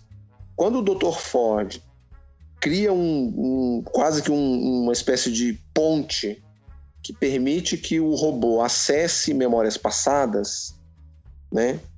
E ele, e ele chama esse negócio de delights, né, devaneios, né, que traduziram, eu acho. É, devaneios. Essas pontes que, ele, que a programação consegue... Dissonâncias, acessar, eles falam dissonâncias. É, né? é. Acessar essas, essas memórias regressas, né, de outros enredos, outros né, jogos que eles vivenciaram, isso aí para mim é o que é, permite que os, os robôs começam a ter mais é, é consciência de si mesmos. E para mim, a chave da inteligência artificial não está apenas na simulação é, de uma conversa, por exemplo, como a gente vai falar do teste de Turing, né? Não está apenas na, na, no, no robô ser capaz de simular um ser humano em atividades assim corriqueiras, né? Como articular uma conversa, responder Sim. questões, é, saber é, é, interpretar, ter uma interpretação sofisticada do, do seu texto, né? Do que, que você está falando, do que você quer dizer, né? Uma interpretação de uma metáfora, por exemplo. Eu acho que a, a, inteligência artificial hoje já está caminhando muito próxima dessa, dessas realizações, né? Acho que é, a gente está muito próximo de ver uma simulação é, bastante eficiente de um ser humano nesse sentido de, de, de conversar, Sim. de ser uma interface o... vocal assim, que o, consegue o... te interpretar muito bem e te dar respostas muito próximas do que um ser humano daria. Então deixa eu só falar, deixa eu falar uma coisa que eu acho importante para a gente entrar nisso. Eu acho que a, é, tem um papel importante para a gente poder. Senão a gente, daqui a pouco a gente vai. A gente vai... Explica o teste de Turing logo, para a gente poder é, falar. É. Primeiro, assim, o, o, eles discutem no, no, no, no, na série que tem o. Eles, eles assim, ó, o, o Ford diz assim: ah, já na, nas primeiras atualizações a gente conseguiu superar o teste de Turing. Ele fala isso. O que, o que, que é, o teste de Turing? Turing? teste de Turing é. O Turing foi o cara que inventou o computador nos, é, é, durante a Segunda Guerra Mundial, em inglês, e ele achava o seguinte: se eu consigo produzir uma programação que você interagindo com ela, essa programação reage de uma maneira semelhante a um computador, ela é pra gente é irrelevante se ela é humana ou não. Isso, claro, Sim, foi chocante para as pessoas na época. Deixa e eu ele... explicar um pouquinho melhor isso. Deixa eu explicar um pouquinho melhor. É o seguinte: eu estou numa sala onde eu vou, eu vou me comunicar com alguém em outra sala, que eu não sei quem é, certo? Eu vou enviar mensagens para essa pessoa ou para esse ser que está em outra sala e eu vou receber as mensagens do lado de cá. É, então, se eu mandar essas mensagens e receber respostas e eu acreditar que quem está me respondendo é um ser humano, o computador passou no teste de Turing. Exatamente. É isso mesmo. É exatamente agora, isso. Só que agora, aí, só falar uma coisa. Só que agora você está usando. Isso, você tá... isso, isso, Ricardo, isso. Hoje em dia existem casos em certos contextos que é possível ser feito já. Sem dúvida, já existem computadores que passam o teste de Turing. Que fazem isso. Agora, no filme é, Ex Machina, é que tem uma explicação boa disso, que ele fala o seguinte: não, o teste de Turing a gente já consegue simular, porque você não está vendo quem está na outra sala, certo? Então, se vier a resposta correta, a pessoa vai, vai acreditar. O que o cara quer no X-Machina é o seguinte: você sabendo que é um computador, sabendo que é um robô, quando você conversa com ele, você acredita que ele é um ser humano. Esse é o ponto além do teste de Turing que eu acho que é o que está sendo tratado no Westworld. Que é o seguinte, no Westworld ele fala, não, o teste de Turing a gente, ganhou, a gente conseguiu há 30 anos atrás, né? Agora a gente, ele quer um passo além, que é mesmo você sabendo que é uma máquina, você considera ela uma consciência, um ser vivo que deve ser preservado. Esse é um, é um passo além do teste Turing. Agora, entendeu? só uma coisa: o teste Turing acontece em muitos filmes de ficção científica. Por acaso, Isaac Asimov não dava muita bola para isso, tá?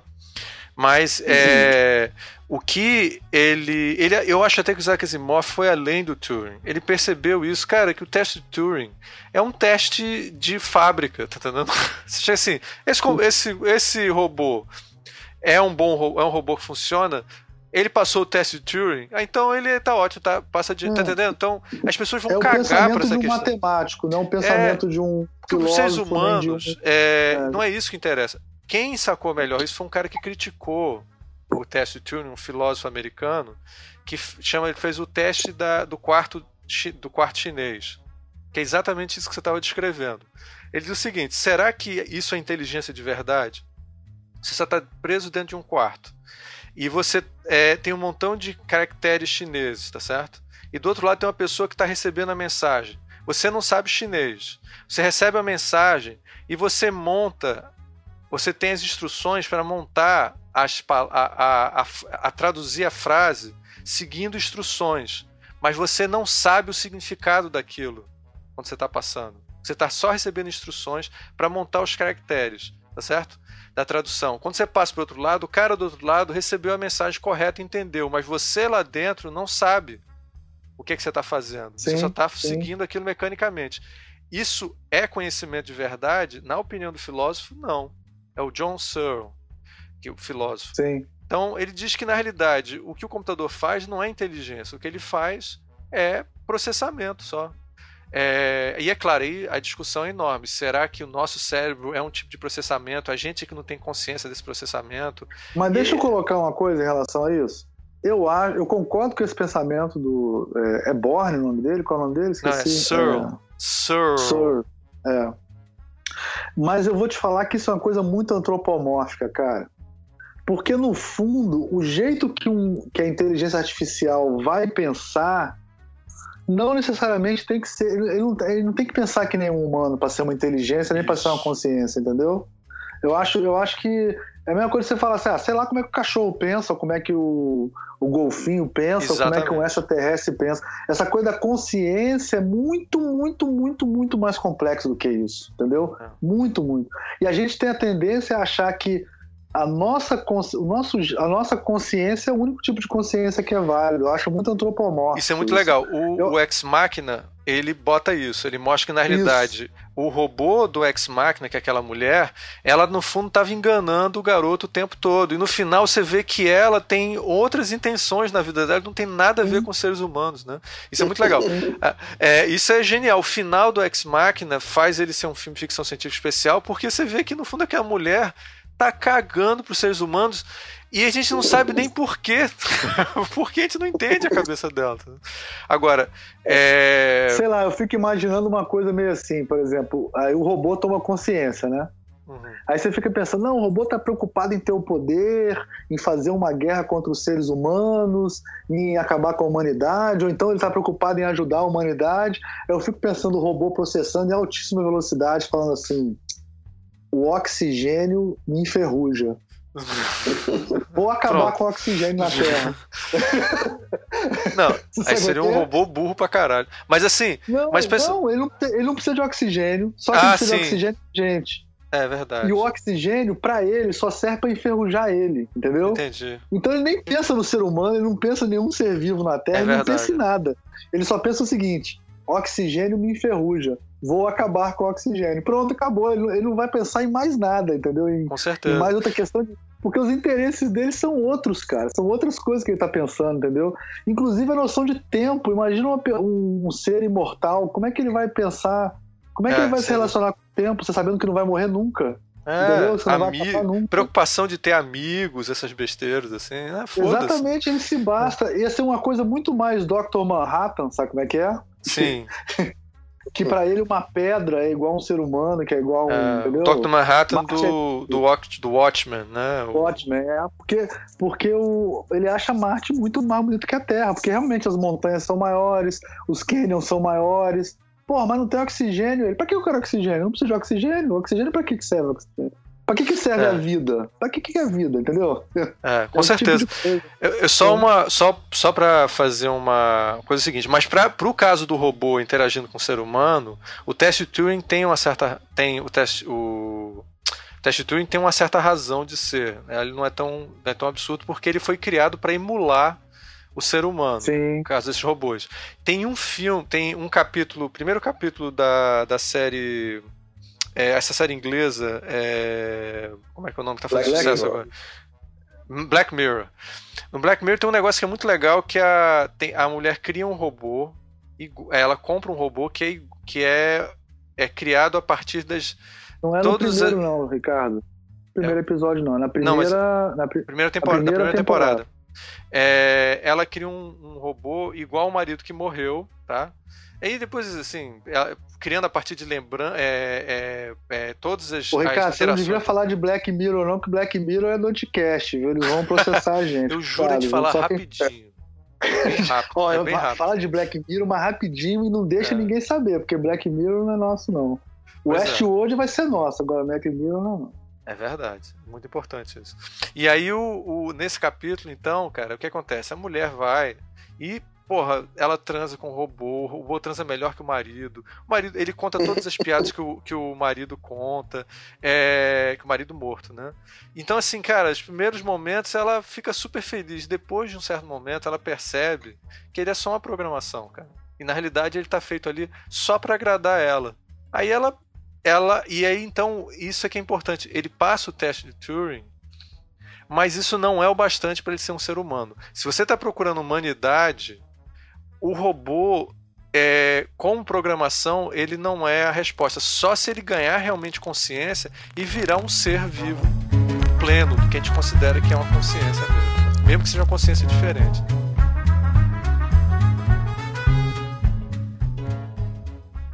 Eu acho que é bom a gente falar mais de alguns filmes aí. O, o Ex Machina é, eu acho que o melhor exemplo de atual aí de de, de, filme é tratar de inteligência artificial de uma maneira muito Sim. próxima da nossa realidade e do que está prestes a acontecer.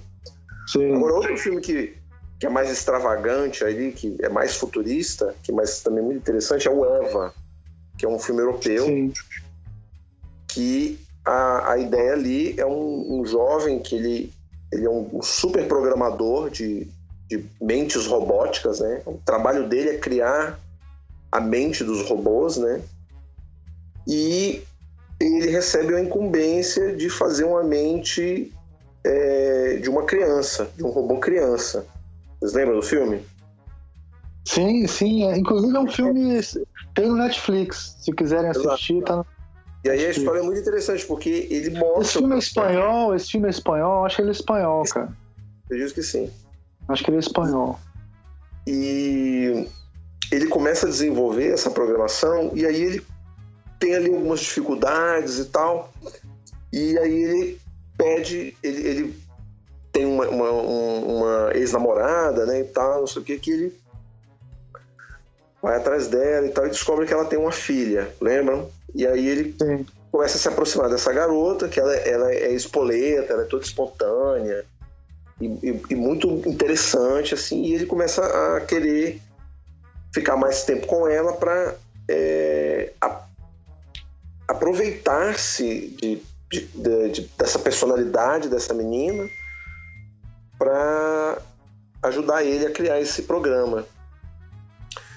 E aí o que é bacana do filme, né? O, vou dar o super mega spoiler aqui, né? Paciência, mas assim, o grande lance é que, na verdade, essa menina é um, um, um robô, né?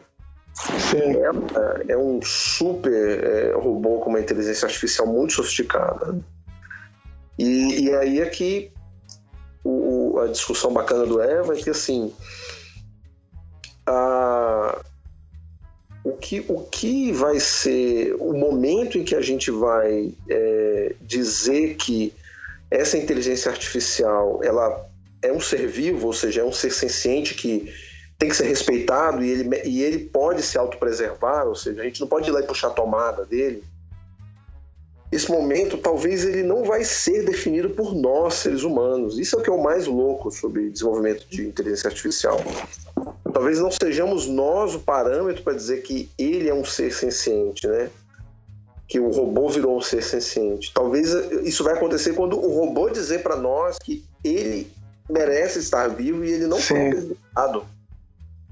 Então isso é, é um, uma coisa muito bacana que eu espero que a gente vá ver aí no Westworld, né? Ou seja, o, o, momento em que eles, são, eles, eles vão entrar nessa categoria de um, um outro tipo de ser, né? talvez um outro tipo de ser humano, é, eles é que vão dizer isso, né? Os robôs do parque vão ter essa, essa Ô, Rubens, eu acho que a gente talvez não veja o robô. O robô, acho que essa, essa coisa do robô, não sei se vai dar tempo da gente ver, não. Agora, a inteligência artificial é capaz da gente ver, cara, porque é, eu acho que é vai ser mais o mais o filme que eu acho que tem mais assim possibilidade de ser é o Her daquele da que tem a voz da ai meu Deus daquela mulher linda lá da da Viúva Negra é, Scarlett. Johansson né? Sim. É, é, é Her ou é She? Acho que é Her. É, acho que é Her, her. Porque ali é o seguinte, ela é um aplicativo que o cara fica conversando. Não sei se vocês lembram do filme, né? Lembro, claro. Aí, as, todo mundo se apaixona, né? Todas as pessoas ficam apaixonadas, porque é um aplicativo feito para que você se apaixone, né? Inclusive, o aplicativo arruma uma mulher muito mais gata do que esse cara de Johansson pro cara transar, o cara não consegue. Que é aquela mulher que fazia 13 no, no, no, no House. Sabe qual é a mulher? Que fez Alien, Cowboys versus Alien, esqueci o nome dela. Mulher linda, a mulher mais bonita de Hollywood. A, a robô ainda arruma uma mulher mais gata que esse cara de Johansson pro cara ainda. E o cara não consegue transar com ela. Aí os, chega um ponto que essa inteligência vai, vai se relacionando com seres humanos e no final do, do episódio, né? Do, do filme, o, eles somem, eles vão embora. Você lembra disso? Eles simplesmente deixam de, de conviver com os humanos, porque para que eles vão conviver com os humanos? Os humanos não, não interessam, né? Mas quando eles assumem a inteligência, eles, sei lá, eles vão para a internet ou vão para outro lugar muito mais evoluído que a gente, deixa a gente aqui na Terra e os seres humanos ficam totalmente deprimidos, né? Se suicidam, né? E se matam porque não conseguem mais conviver, conviver com aquela inteligência lá que, conheceu, né? Eu acho que o robô é, é, mais complexo. Apesar do que, aí vamos falar um pouco de design, né? O Westworld pegou uma parada perfeita que é a impressora 3D, né, cara? Muito legal. Muito foda, porque inclusive aparece a impressora 3D fazendo o olho, a impressora 3D fazendo os músculos, né? E a abertura, também para falar de design, é brilhante, cara, porque aparece o construindo um corpo. Primeiro aparece construindo um piano, não sei se vocês lembram disso. Sim constrói o piano e, e, só mais uma coisa em relação à abertura, o compositor é o mesmo do Game of Thrones, né? Uhum, legal. Da, é, aí aparece construído um piano, aí constrói uma mão, aí a mão começa a tocar no piano, aí o piano começa a tocar sozinho, sabe como é que é? Muito legal, como se fosse dando vida às coisas, né? Assim, muito, muito bom. É, tem uma coisa bom. que eu acho muito interessante, que é uma das características que. Eu acho que o. Esse irmão do Christopher Nolan, como é que é o nome dele? Jonathan. Eu já falei, inclusive, no programa lá, super polêmico que a gente fez. Jonathan. Jonathan, né? Ele, ele fez o Interestelar, né? Ele, ele botou essa história. Eu me lembro que no programa que o, o Ivan ficou brigando com a gente que tinha odiado o Interestelar, tinha gostado e tal. Eu achei que ele tinha trazido. É um programa bem polêmico, assim. E aí a, a nesse é, eu achei que tinha um gosto da ficção científica clássica, antiga, tá? E aquela coisa de ir para o espaço, conhecer novos planetas, exploração espacial, que é uma coisa muito ficção científica antiga. E nesse a gente tem muito do Eu Robô, o que é o Sim. Eu Robô é um livro do Isaac Asimov que começa com uma psicóloga de robôs. Olha que sacada do Isaac Asimov fodida, cara. Os robôs iam ficar uma inteligência artificial tão complexa que eles iam precisar de, de psicólogos. Quer dizer, pessoas que são meio engenheiros, meio, meio é, é, psiquiatras, psicólogos que a gente conhece hoje em dia, para poder entender como é que funciona a inteligência específica do robô. Então, quando o robô não está funcionando, não está fazendo uma coisa, precisa de um cara que tenha uma, uma, uma um treinamento é, complexo sobre o processo cognitivo. Então, ele tem que ser um psicólogo de robô. Né? É até. Como é que é o nome dela mesmo, Rubens? É a. Susan. Como é que é? Susan. É... Kelvin, né? Susan Calvin, Kelvin. né? Kelvin, Calvin, Kelvin. Calvin né? E Kelvin. ela. E aí, o, a, o filme, a, a, série, essa nova série, essa série do Westworld, começa com um dos engenheiros fazendo papel de, de psicólogo. O que, que ele faz? Ele coloca o robô num estado de sonho. Ele diz assim: que, onde, o que, é que você está vivendo agora? Aí a, a robô diz assim: eu, tô, eu estou num sonho. Que é muito semelhante ao método é, de hipnose do, do Freud, né? onde ele bota a pessoa no estado de hipnose, que é quase como se ele estivesse num estado é, modificado de consciência, como um sonho, e aí nesse estado ele faz perguntas especiais para ele, é, que parece que ele está aí retomando diretamente o, o Isaac Asimov. Eu não sei se vocês concordam. Né? É legal, sim, com certeza. Eu acho que o Nolan leu tudo isso aí. É. Com certeza. É, dizem que, que esse Nolan aí é o que é, é o bom, né? É o, é o, o bom não, é o marvado. É o marvado, né? Diz que o outro é bom e esse é o marvado, né? Ó, cara, eu, vou, eu vou dizer um negócio pra vocês. Eu, assim, tô apostando nesse Nolan aí, viu? O outro já não tô gostando muito dele, não. Também acho que ele já é, tá. O diretor já tá, tá caído, cara. Tô de saco cheio do Nolan, cara. E assim, e é interessante a você citou o Interestelar, porque assim, eu também é, tive muitas esperanças com o filme. Eu a, a, admito que o filme tem coisas maravilhosas, né? Assim, o conceito visual do filme, toda a parte sci-fi ali do, da viagem e tal é, é, fascinante. A coisa da relatividade que eles trabalham ali.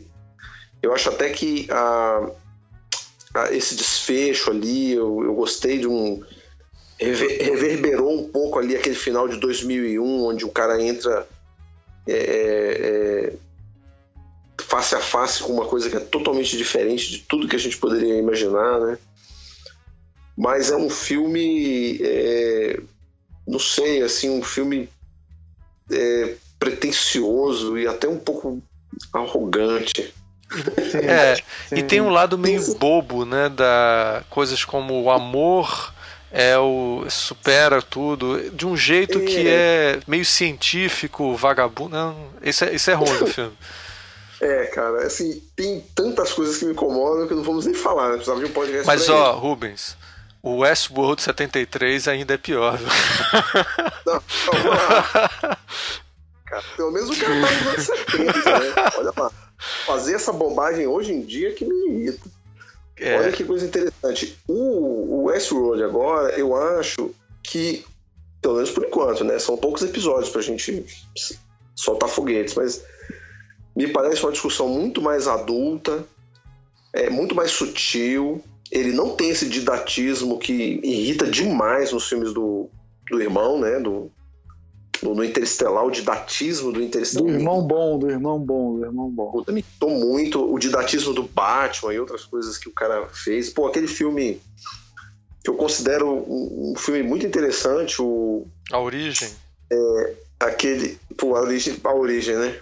Um didatismo chatíssimo, chatíssimo. né? É aquele outro que são mágicos. Eu acho que é o, é o melhor filme. É, é, é, o pior melhor filme que eu já assisti. Essa é ótima definição. Os, os irmãos que são mágicos. É. Irmãos não, são pais, né? Mágicos são rivais. Né? É, tem um nome engraçado em inglês. Né?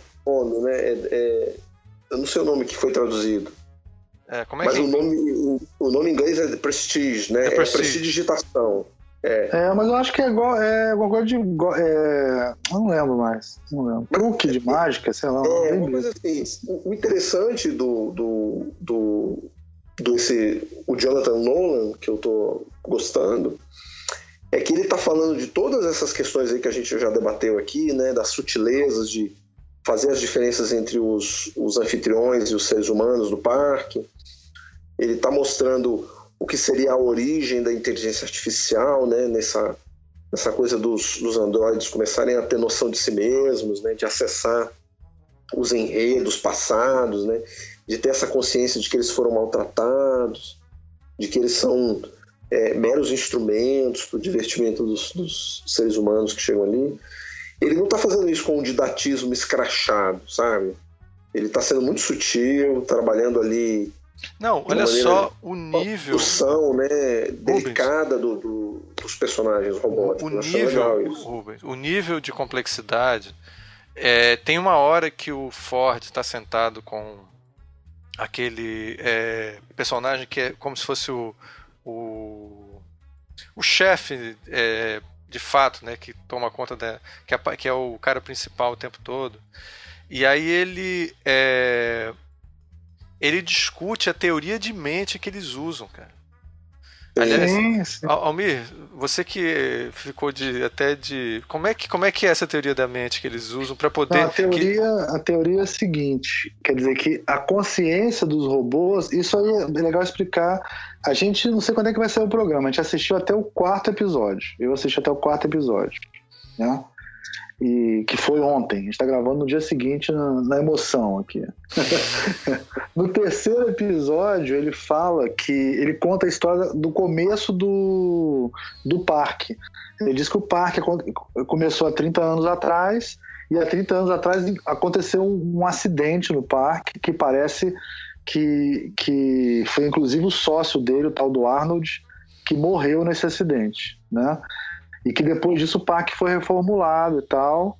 Então, até alguma coisa, 30 anos atrás, um mistério de 30 anos que a gente não sabe qual que é, que isso aí quem deve ter inventado é o J.J. Abrams, que gosta dessas porra de mistério, né? De, é botar mapinha, botar mapinha. É, isso é o J.J. Abrams total. Essa é o J.J. Abrams, J.J. Abrams. Então, essa série tem isso, ela tem uns mistérios lost na parada. É. E aí ele explica que era muito legal no começo, que, que eram só engenheiros e estava tudo funcionando, que era muito bom antes de ter os visitantes, né? E mostra uma cena que eu queria que quem visse prestasse atenção, cara. Que eles rejuvenescem o Anthony Hopkins. Fica muito bom. Em 30 anos. Muito bem é. feito.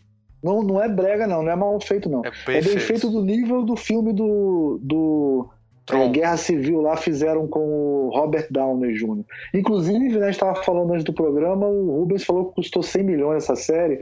Uns 20 milhões deve ter sido só essa cena do Anthony Hopkins.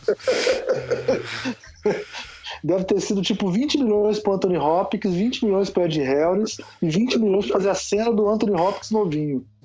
e o resto para fazer a série. Os outros 40 milhões para fazer a série. Por aí. E aí mostra isso, inclusive mostra os robôs, tem uma brincadeira com o filme, né? Porque mostra os robôs mecânicos, igual no Westworld original, né? No, no filme. Né? No grande filme Westworld que Ricardo não consegue é, reconhecer é. o mérito, né? É, não tem, né? grande, é grande quando você fala que é uma merda, né? Uma grande merda. Isso. Não, você não consegue, você não tem nível para reconhecer. ok. Um alcance. Tá, um alcance. tá bom. E aí, e aí o. O alcance está muito baixo, eu não consigo alcançar, está muito baixo. É muito, é uma. Você, você só consegue. Você só conseguiu arranhar a superfície daquele filme, cara. Porra! Você precisa. Você precisa. Você precisa estudar mais cinema. Tá, tá bom, tá bom. bom. E aí, ainda mais hoje você tá sozinho, sem o Léo pra te ajudar, você tá fudido. Não, mas aí... olha só, você vai ver, quando chegar as considerações finais, tu, tu, quero ver o que, que você vai achar. Vamos lá. E aí o Anthony Hopkins, né, mostra essa cena dele com, sei lá, 40 anos de idade, mostra o início do treinamento dos robôs e tal, e ele fala que o cara que programou, que fez as primeiras linhas de código, a base da programação, foi o sócio dele, o Arnold. E o Arnold, ele queria mais do que fazer um parque de diversões. Ele queria que os robôs tivessem ciência. O sonho dessa, dessa ciência, né? essa consciência própria. O sonho era mais do sócio dele. O, o Anthony Hopkins era o pragmático, né? que achava que ia ser só uma coisa para dinheiro. E aí ele explica que a teoria que o sócio dele criou é o seguinte: é uma pirâmide que a base é a memória, certo? O segundo nível é improviso, e isso os robôs já têm, né? Tanto a memória quanto o improviso. O terceiro nível seria o auto-interesse. É assim que traduz, Ricardo? Acho que é auto-interesse, né? Seria. É, como em inglês é high, high, high interest? Não, high. Não, é, é self, self-interest. Não, seria é, o interesse auto, próprio. Auto, é. próprio, isso. É, mas o interesse próprio, se interessar em você mesmo, é uma. É uma Seria o interesse próprio. É... Interesse próprio acho que é uma boa tradução.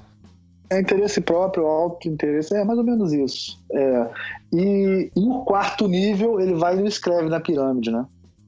Aí o, o Bernard, que é o auxiliar dele, pergunta: e qual que é o quarto nível, né? Aí ele, ele começa a falar: bom, essa teoria era baseada na teoria bicameral, que dizia que os homens da caverna achavam que as vozes na, na cabeça dele, os pensamentos, eram as vozes dos deuses, falando com ele mesmo. Ele, e aí dá a entender que, que na verdade, e está começando a aparecer isso na série também, que eles começam a identificar essa coisa como mensagens divinas entendeu? E aí é legal que o Anthony Hopkins ele explica isso legal, que ele fala assim, essa teoria foi desconsiderada, ela não vale nada hoje em dia, mas para construir uma, uma consciência robótica, ela, ela foi útil. Ela foi útil porque é. eles, quando eles vão fazer o check-up no robô, que é onde o, os técnicos têm um papel de psicólogos, tá? Eles botam um robô nu sentadinho nu na cadeira, tá? Lá na, na parte técnica, não no Westworld mesmo, na, lá na, sei lá, dentro da empresa. E eles falam com ele, você está num sonho, aí o cara tá num sonho, blá, blá, blá, e aí começa a conversar com ele. Pro robô, aquele momento não faz parte da narrativa que ele está vivendo, que é a narrativa do Westworld, do parque. Ele na realidade está ali vivendo uma outra realidade.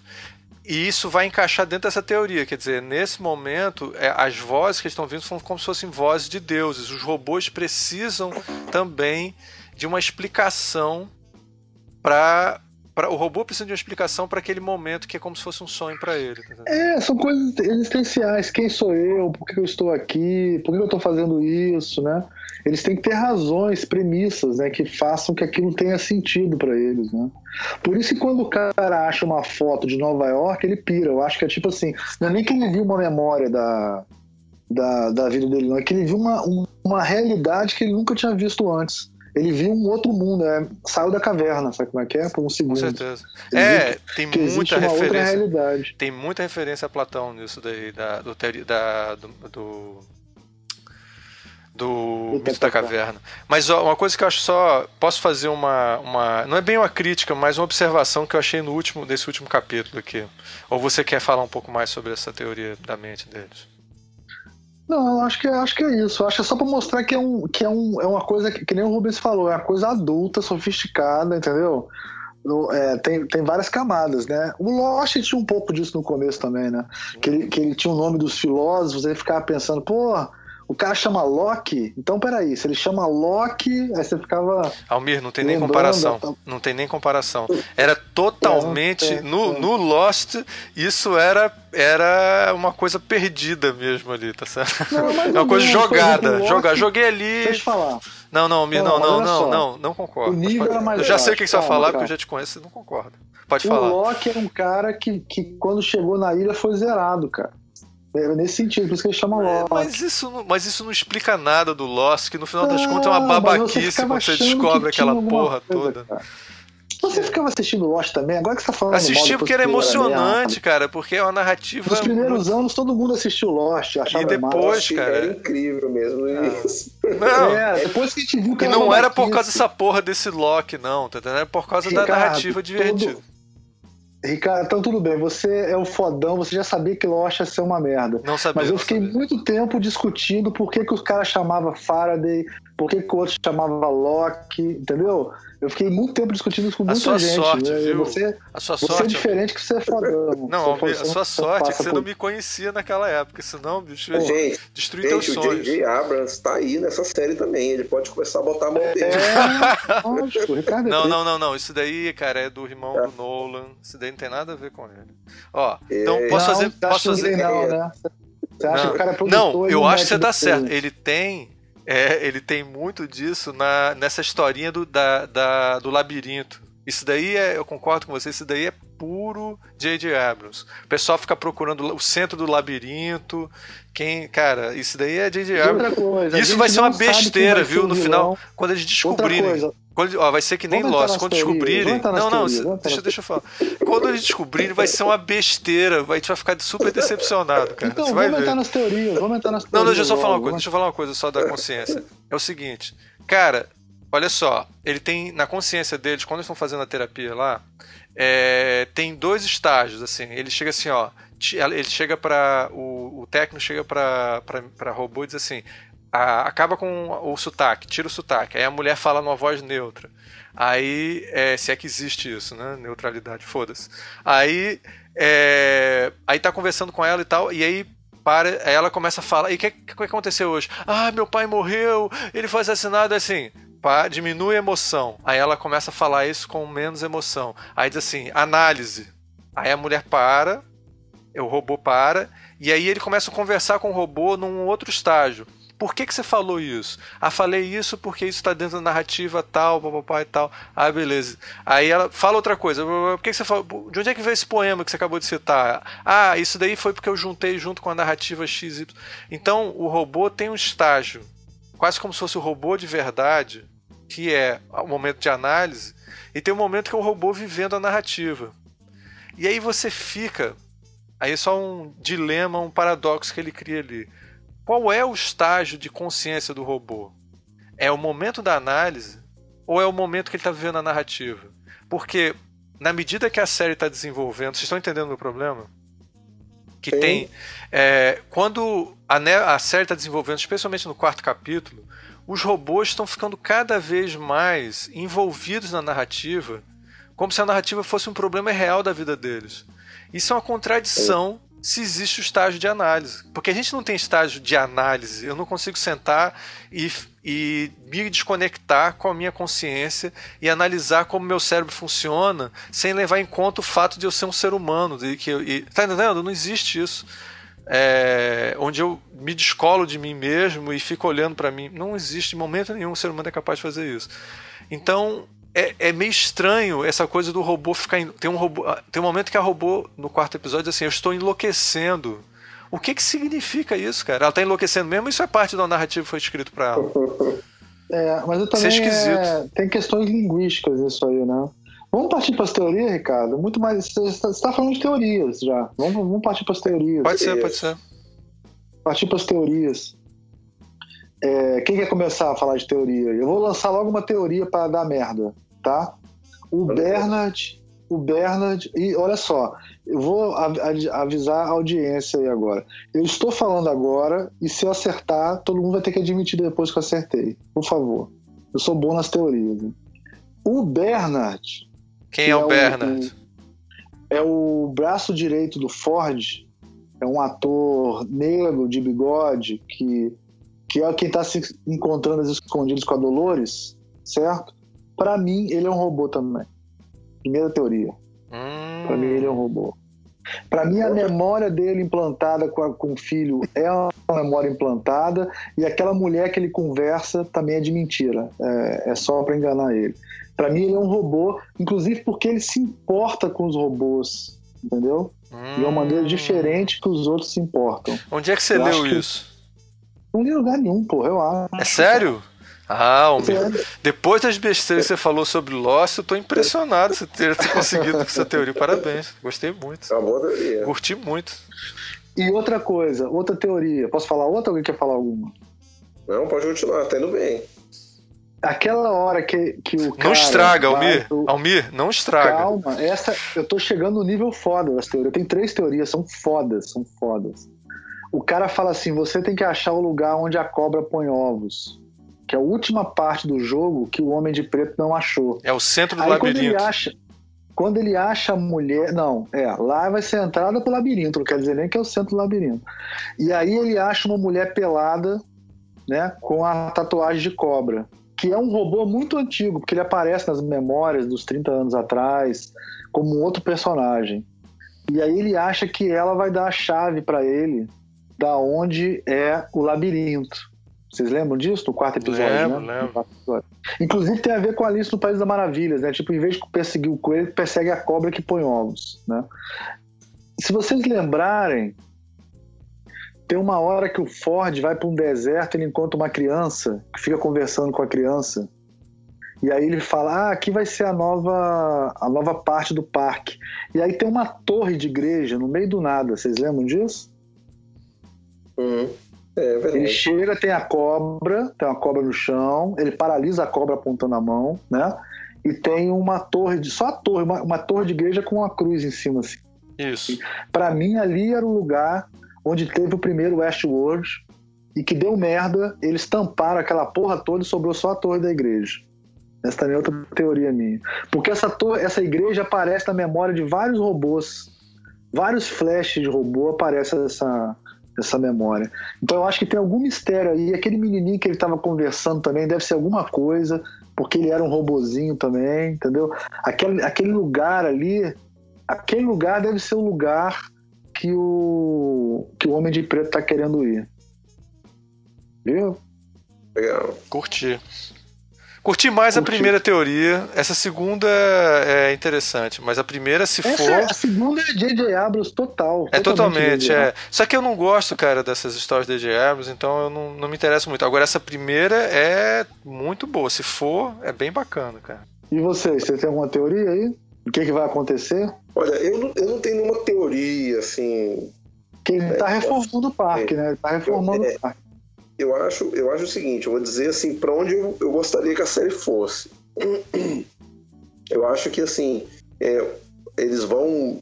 Seria interessante esse, esse desenvolvimento do, da inteligência artificial dos robôs e juntamente com isso essa algum tipo de fenômeno onde eles fossem despertando uns aos outros, né? Ou seja, e mais robôs. Pois é, eu acho que o Bernard é que vai despertar, cara. Se você, se você notar, ele tá despertando a, a Dolores.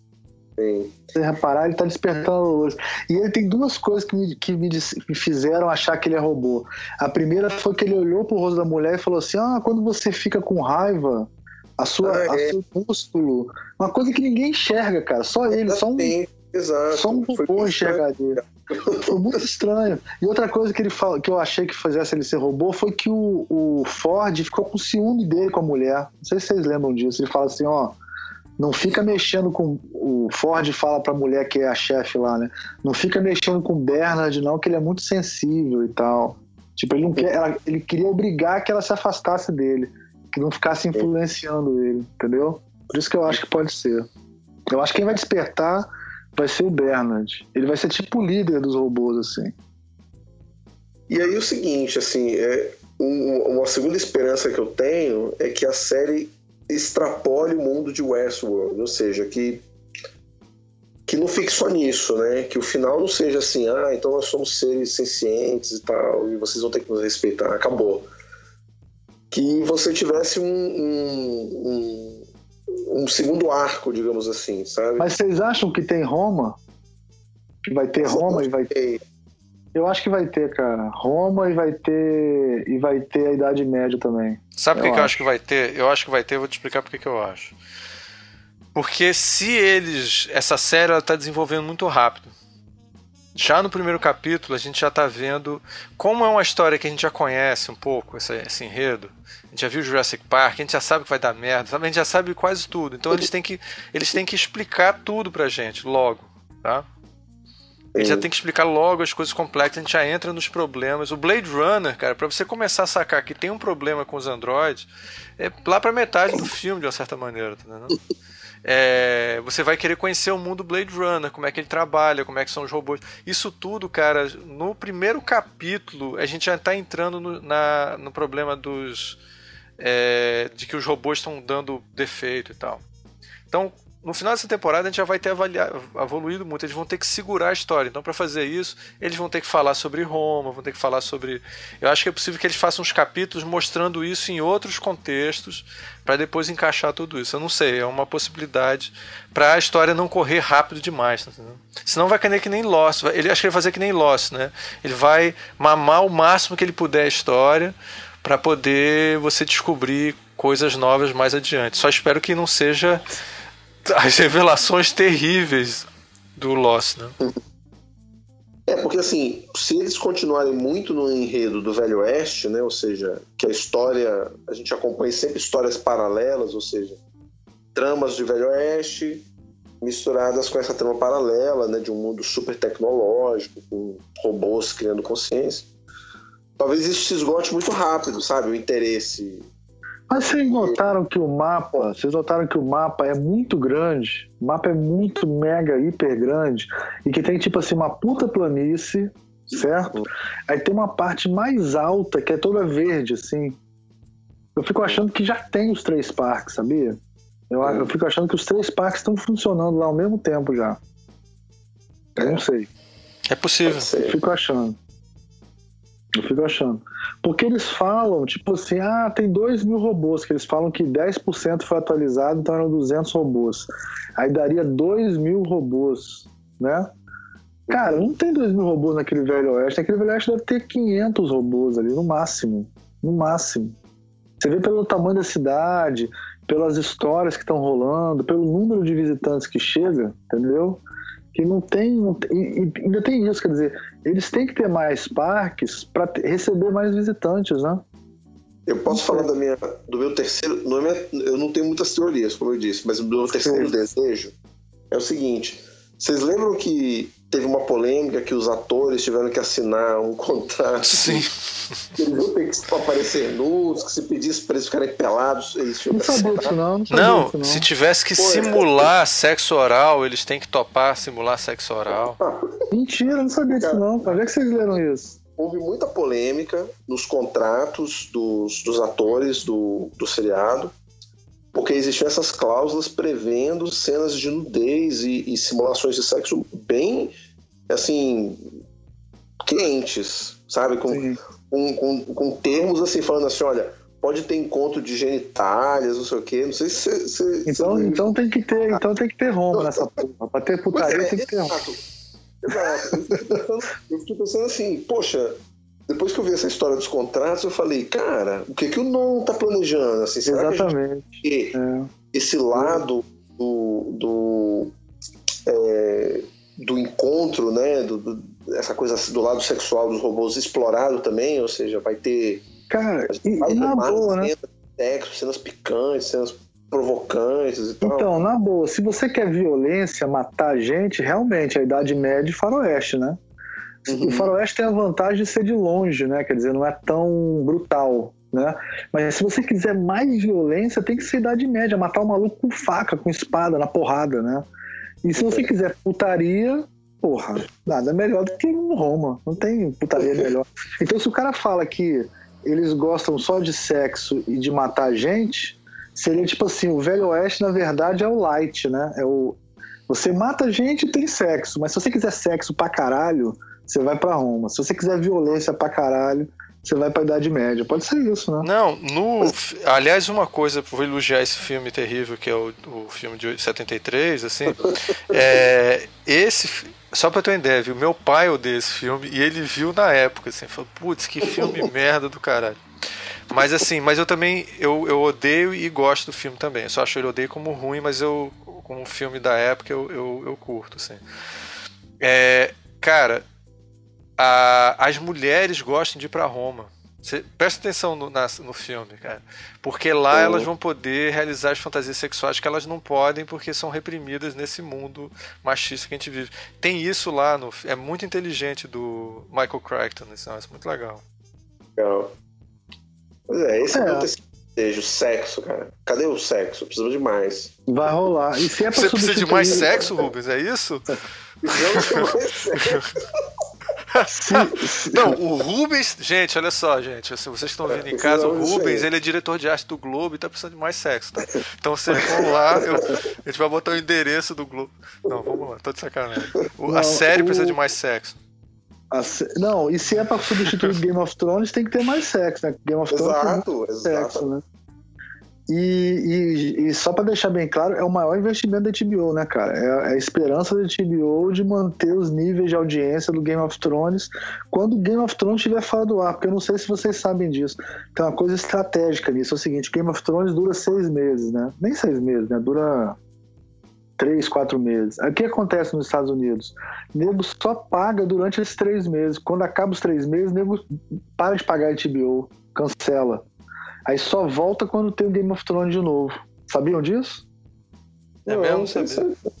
Não, então, isso está acontecendo. Game of Thrones tem tanta audiência que está afetando o financeiramente a HBO.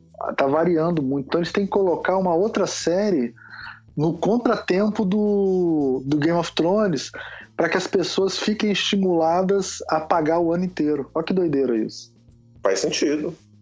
E aí não é, não é à toa que tem o Anthony Hopkins, né, cara? Ganhou dois Oscars, tem o Ed Harris. Ed Harris já ganhou Oscar também, né? Já, ganhou. pelo Pollock, se eu não me engano. Ele ganhou um só, acho que ele ganhou dois, cara. Eu acho que ganhou um só, mas não tenho certeza. Ele ganhou, ele ganhou aquele que ele é astronauta, ele não ganhou, não? Não, acho que não. Não sei, Bom, acho não que sei. não. Mas, pô, é super. Apolo 13 ele não ganhou, não. Ele é super show ele de não, ele, mano. Ele... É, não sei. Talvez como coadjuvante. Ah, não, ele, ele, ele. Deixa eu ver aqui. Coadjuvante, será? Não sei. Mas o. É, eu acho que ele não ganhou, não, cara. Acho que ele só concorreu, viu? É, Rubens. E aí? É. E a sua. Suas teorias foram? Não, ó, ele foi indicado quatro vezes, desculpa, Isso não cara. Tem ele foi indicado quatro... não tem importância. É, cara, é um cara que custa caro, né? eu, eu, não. É como eu disse, eu não tenho muitas teorias, não. Não tenho teorias. Eu, eu, eu, expressei esses três desejos. Eu queria que saísse do Velho Oeste, né? Ou seja, que a gente visse, visse mais cenários, né? É, eu acho que seria muito legal é, que tivesse muitos robôs que, que começassem a ter essa autoconsciência.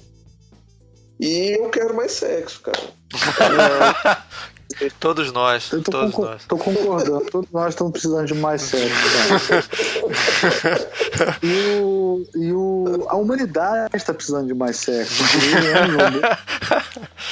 Resolveria muitos problemas. Muitos problemas, é. Agora, eu não sei se vocês sacaram, parece que tem robôs que já têm a consciência mais liberada, porque tem uns robôs canibais que vivem na montanha lá, que não apareceram ainda, que parece que esses aí, eles, eles não morrem quando leva tiro e tal, assim. Hum, então já são os robôs mais conscientes, sabe? Mas fala, fala é. suas. Tá, tá cara, suas o meu, meu problema cara. é o seguinte: eu não tenho nenhuma teoria. Eu gostei muito das teorias de vocês, especialmente essa primeira do Almir. É, concordo que faz. É lógico tudo que vocês falaram. Agora, eu tenho um problema que é o seguinte: se eu começar a sacar demais essa história, cara, é... e ela for ruim, eu vou ficar muito puto com essa série, cara. Eu vou dizer pra você, hoje a... o, o Anticast fez um, um, programa sobre o Melhor Lance, que é um filme sobre um, um, um, crítico de. É, é, um cara que avalia obras de arte, né? Sim. E, e aí eu resolvi assistir o filme hoje, cara. Em 5 minutos do filme eu saquei todo. 5 minutos, não, sei lá, 10 minutos do filme, eu saquei toda a história. E o filme é aquela besteira mesmo que eu tinha sacado. Agora, ele tem muitas outras coisas mais sofisticadas, que com certeza foi muito bem discutido lá, metáforas sobre arte, papai e tal. Mas, Mas ele gira. tem spoiler, não falo que Não vou falar o spoiler, não, pelo amor de Deus, não vou falar, não se é. preocupa. Mas, cara, ele gira em volta dessa, dessa. Ele fica guardando um segredo o filme inteiro, cara. E aí, se no final o segredo é interessante, ótimo. Se você guarda muito tempo o segredo e no final o segredo não é interessante, você destrói aquilo, cara.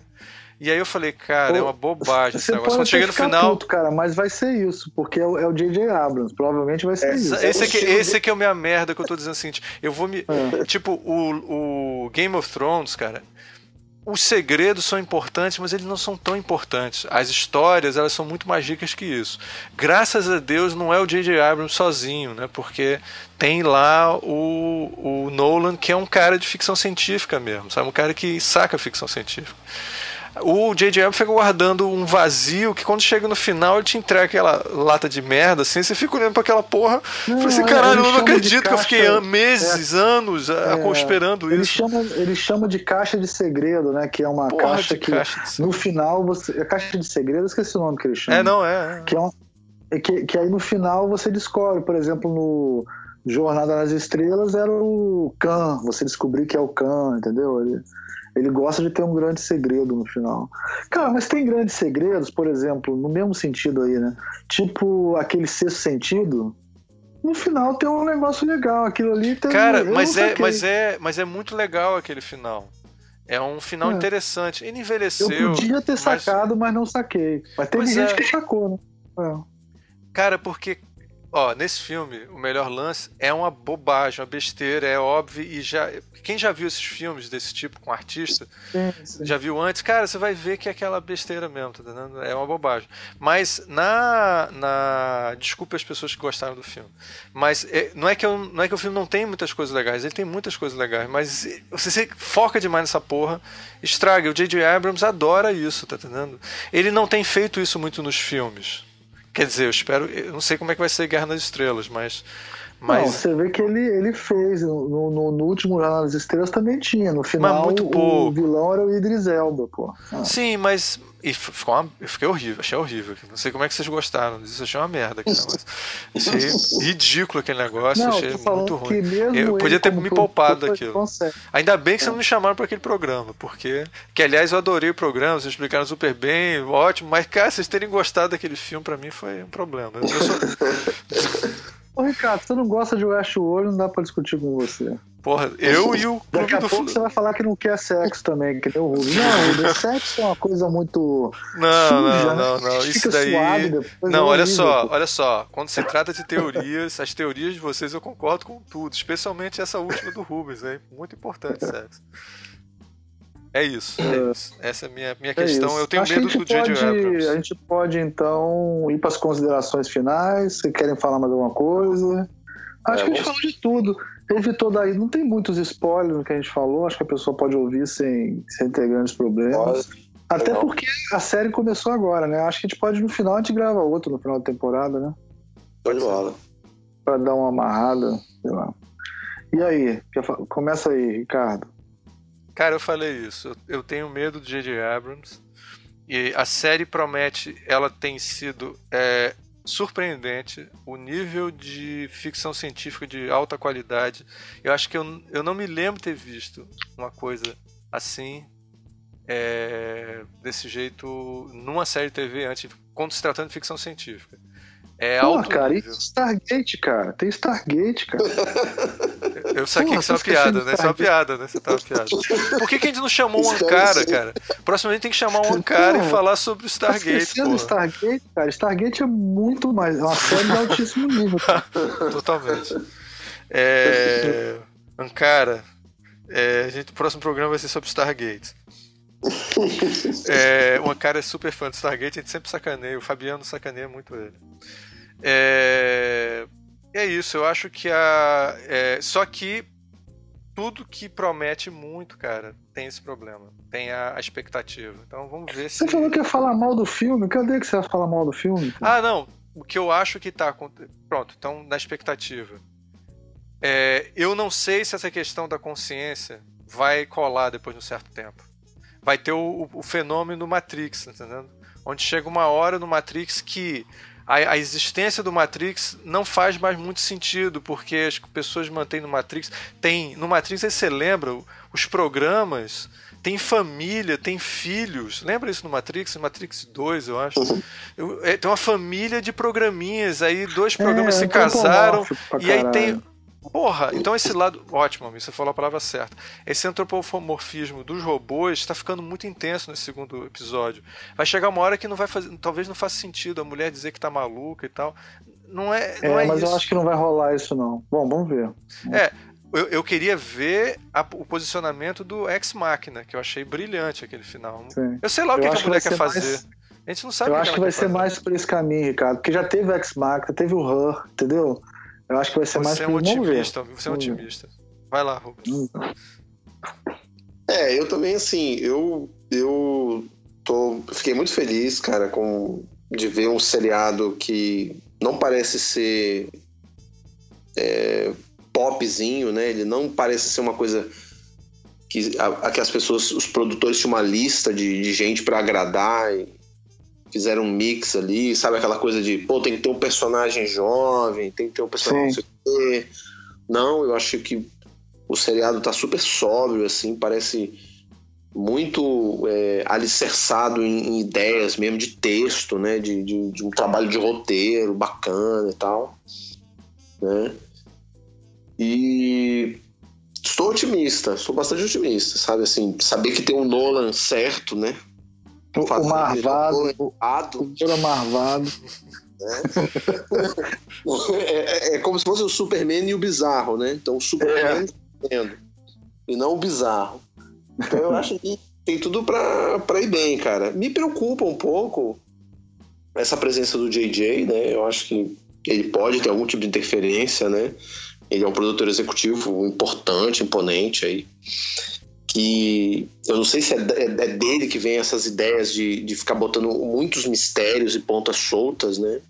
Porque esse é um, esse é um artifício em roteiro muito, muito usual, né? De você criar uma série de micro é, é, mistérios e de repente grandes mistérios para fazer grandes arcos de, de, de, personagens que perseguem a solução daquele mistério. Só que assim, a gente tem o, muita gente esquece sobre o sexto sentido, né? Fala que não, o sexto sentido é um filme genial, porque, cara, no final você descobre que não é nada daquilo que você pensou. Cara, sexto sentido é genial não só por causa desse final. Ele tem o durante. É, ele sim. tem caminhar para chegar nesse final que é feito por um, um, cineasta que sabe o que, pelo menos na época, sabia o que estava Sabia, sabia. sabia. É um cara que, assim, sabe tudo de cinema. Então ele te conduz. Por isso que eu sou um grande defensor do sexto sentido, do durante. De que o filme, a construção do filme é muito boa, os diálogos são muito bons, os personagens se desenvolvem, desenvolvem de uma maneira muito legal e que é um filme que merece ser revisto. Porque, segundo a teoria das pessoas que acham que o filme é só o, o, ponto de virada, né? Que acham que, ah, porque aquele final surpreendente é o que faz o filme ser legal. Assim, cara, não. O Sexto Sentido ele funciona numa revisão. Ele, ele, ele é um bom filme na, na, na reprise também. Ou seja, Sim. quando você já sabe que o, o, o, final surpreendente já não, não vai te surpreender, mas você assiste e revive aquela trajetória daquele personagem e, e, aqueles dramas e você, cara, que legal, isso é muito legal mesmo. Então, assim, eu, eu espero que o, o Nolan tenha ciência de que a jornada é tão importante quanto um bom mistério ou quanto um bom, uma boa virada ali, uma, sur uma surpresa. Então, assim, escrever bons diálogos, sabe? Desenvolver bem os personagens e, e as emoções e as motivações dele é, é, crucial, cara. Ele não pode é, é, é, se entregar a essa, a essa fórmula do JJ, sabe? De ficar escondendo um vilão ou sei lá o quê. E, e criar um, um código que tem que ser decifrado, um botão. 2, 7, 14, 25, 32. Ah. Começa a aparecer os números. em todo lugar você vê o número 9, 9, 9, 9, 9. Cara, que nome é esse, meu Deus? O mistério é muito bom, mas, cara, não é isso que faz o negócio ser legal, cara. Não é. É um erro achar que tem um bom ponto de virada, né? Aquele. É, é aquela surpresa, né? Aquela reviravolta. Twist, né? Um plot twist. Pura, o, o, sucesso. Não é. Ele precisa desenvolver esses personagens bem, cara. Então, eu, eu, eu tô muito esperançoso, mas assim, com um medo crescente porque esses mistériozinhos e tal, não sei o quê, ele, ele não pode ser uma coisa que o, o, o roteirista e o diretor se apaixone demais, sabe? E começa a criar uma cebola de mistérios que, que a gente vai estar na quinta temporada discutindo. Pô, mas o que será que é aquele negócio? Pô, e aquele negócio da cobra no início que eles não voltaram mais, né? Porque Lost ficou isso, né? Ah, o, urso, o urso polar. De urso polar de Lost, foi foda. Que ó, é uma besteira, não tem nada a ver com nada, não tem explicação. o, o, urso não tem, o urso polar não tem explicação nenhuma, de nada. É, é. Mas então são essas minhas considerações finais. Muita esperança, mas com medo. Muito medo. Não, eu, eu, eu tava com medo até a hora que você falou essa história da, de nego poder fazer safadeza no, no, no seriado. Então já vi que esse seriado vai ser bom de qualquer maneira. Não, não tem como. esse seriado vai ser bom. Vai trazer mais sexo na sua vida, ver. Vai trazer mais sexo pra minha vida, que é a coisa mais importante que te descobriu nessa. Depois dessa terapia em conjunto, a gente chegou à conclusão que o importante é isso, ter mais sexo na vida, né? É, eu acho que eu acho que eu fiquei feliz porque porque não é uma história infantil, como o Rubens falou, não é aquela coisa da, da formulazinha fácil, mas eu acho que o J.J. Abrams vai manter a fórmula fácil o suficiente para que não seja um fracasso de público e, e, e, também acabe porque é bom demais. Porque também acontece isso, né? As coisas são boas demais e aí acaba porque não, não tem público interessado naquele assunto, né? A prova disso é que a gente ficou anos sem ter muitos filmes de ficção científica, né?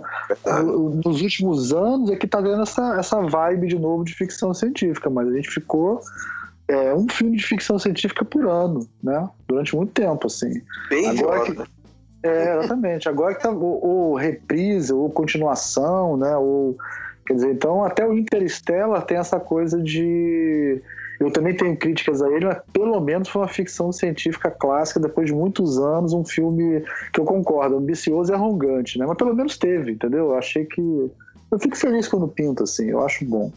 Então, uma coisa que eu queria eu falar. Fico triste viu? quando fica muito tempo sem ver. Sem, sem a gente ter acesso a filmes assim, sabe? Que fica. Tem essas modinhas, né? De, sei lá, filme de super-herói ou filme de sei lá o quê, e o pessoal vai deixando a ficção científica. Fala aí, cara. É, a gente não pode esquecer que depois que fizeram o Westworld 73, eles fizeram depois um outro chamado Future World, que eles mamaram exatamente a mesma ideia e o filme não fez sucesso. E aí depois eles fizeram uma série de TV, que eu não me lembro mais o nome da série, que não durou. É Future World também. É Future World? Não, tem um outro. Os dois é, chamam. Além do Westworld. Beyond... Além do ah, Westworld, exatamente. Beyond Westworld. Cara, a série não durou mais de cinco episódios. Então, assim. Sim, é... mas, mas, ficção científica, Ricardo, o normal é não dar certo em série, cara. O normal de. Nem Jornada nas Estrelas deu Exatamente certo. esse o ponto. Então, o normal se... é não dar certo. Então, Porque... se o J.J. Abrams mantiver popular o suficiente para continuar, eu já fico feliz, cara. Entendeu? Tá. Em cinco anos, assim. Não, tudo bem. Mas o que eu quero dizer é o seguinte, cara. É, se ele não se ele não consegue lidar porque a ficção científica ela é muito complexa é que nem você fazer filme sobre viagem no tempo. Tem hora que você já fica completamente maluco assim quando é, tem até o Exterminador do Futuro tem uma hora que você começa a ter que chamar um físico para explicar porque não dá nem os roteiristas estão entendendo mais o que eles estão fazendo. Então a, a é foda, cara. Então, assim, se eles começarem. Mas a gente tá numa cultura meio pós-nerd, cara. Já mudou, já teve de volta pro futuro, teve várias coisas lá pra cá. Esse é, é o problema. Já... A, a, a, gente tá, mesmo o público ba base, tá muito exigente. Então pode ficar muito complicado para eles contarem a história assim. Olha só, para você ver como é que, para você ver como é que essa coisa de, de, de, de, linha temporal mudou. O Game of Thrones, que é o maior sucesso, a linha temporal dele é toda fodida, cara. Acontece histórias que avançam, outras ficam paradas, depois o nego acompanha. Ninguém consegue entender o tempo no, no, no Game of Thrones. O cara atravessa o país em, de um episódio para o outro, enquanto o outro demora três meses para atravessar o país, entendeu? Então, as pessoas estão ficando mais é, espertas com isso. Eu acho que isso, isso, não é um problema mais como cara, era. O Game of Thrones tem uma grande vantagem. O cara escreveu essa história ao longo de 15 anos, cara. Sei lá quanto tempo foi. É, então, quando você. Mais de 15 anos, 20 anos, eu acho. Ou mais. É, dos anos 90, 96. Dos anos 90, é. cara. Então já, é. porra, 25 anos, não sei quanto tempo foi.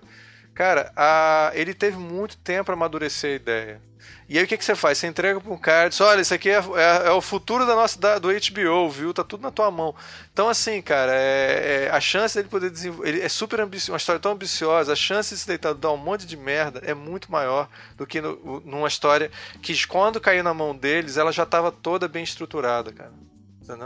Então, mas o próprio Lost, cara, é uma narrativa toda quebrada que durou seis anos. Tu é um otimista do caralho, falar, Puta que eu pariu. Vou te falar, eu vou te falar o que que. Você que é iconoclasta, porra, vai tomando. o J.J. Abrams, eu vou te falar uma parada. Você tá falando agora que é uma merda. Mas durante cinco, cinco. Eu não sei se você assistiu durante cinco anos, mas os três, quatro primeiros anos, todo mundo assistiu. Então, pro J.J. Abrams se você assistiu até o final e no final ficou uma merda, foda-se você. O que ele queria é que você assistisse até o final, cara. Entendeu? E é, é isso. Você acha que ele não tá pensando nisso? Eu ele vai dar um jeito de... Almir, eu tô falando eu... de arte, Almir. Ah.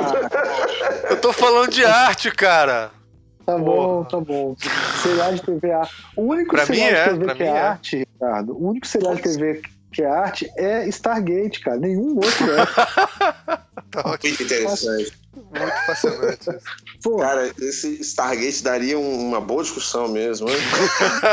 Com certeza. Talvez até a gente devesse propor um tema sobre esses é, é, guilty pleasures, né? Esses prazeres é, com culpa que a gente tem, né? É. Gostar de coisa ruim. Sim. Né? Com certeza. Não, aí é eu, eu vou te falar uma coisa. pato né? Westworld. Não, de eu não gosto, não, mas eu gosto. Westworld é um dos grandes Não, Westworld, o filme, né? Não, não, não, boa. Já que a gente tá falando, tá no final, tá falando merda, olha só.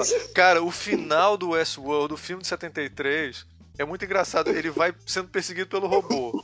Aí tem uma hora que ele joga um aço na cara do robô, e aí o robô fica meio desativado. E aí o cara, em vez de continuar fugindo, ele fica olhando pro robô, assim, e vai andando devagarzinho. Aí depois de meia hora ele andando, o robô vem atrás dele e falou, eita porra. Aí ele sai correndo. E aí depois. Cara, nos anos 70 cara não, não, não, não. Isso daí é o Michael Crichton, que é um bosta de diretor, cara, que não sabe fazer uma cena de perseguição. É muito. É cômico, é de você morrer de rir, cara. É ridículo. Assim, tá? Mas ó, tudo bem.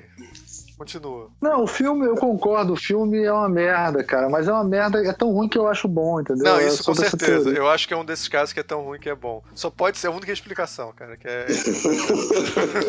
não, não, isso, e só pra encerrar, eu gosto de Battlestar Galáctica pra caralho, cara. A segunda série, a última que teve. Eu já li filosofia sobre Battlestar Galáctica em inglês, só porque eu acho maneiro essas coisas. Né? Nem todo mundo é perfeito. A gente tem nossas. Tem gente que vai pro faroeste matar e estrupar a gente. Eu gosto de Battlestar Galáctica, pô. O que eu posso fazer? Cada um faz o que dá prazer. Então é isso, né, gente? Acho que foi, né? É isso. Então tá. Valeu, Rubens. Obrigado pela presença aí. Valeu, obrigado pelo convite. Valeu. Vamos mandar aquele abraço. Tchau! Valeu. Tchau. Valeu, tchau, tchau. Um abraço.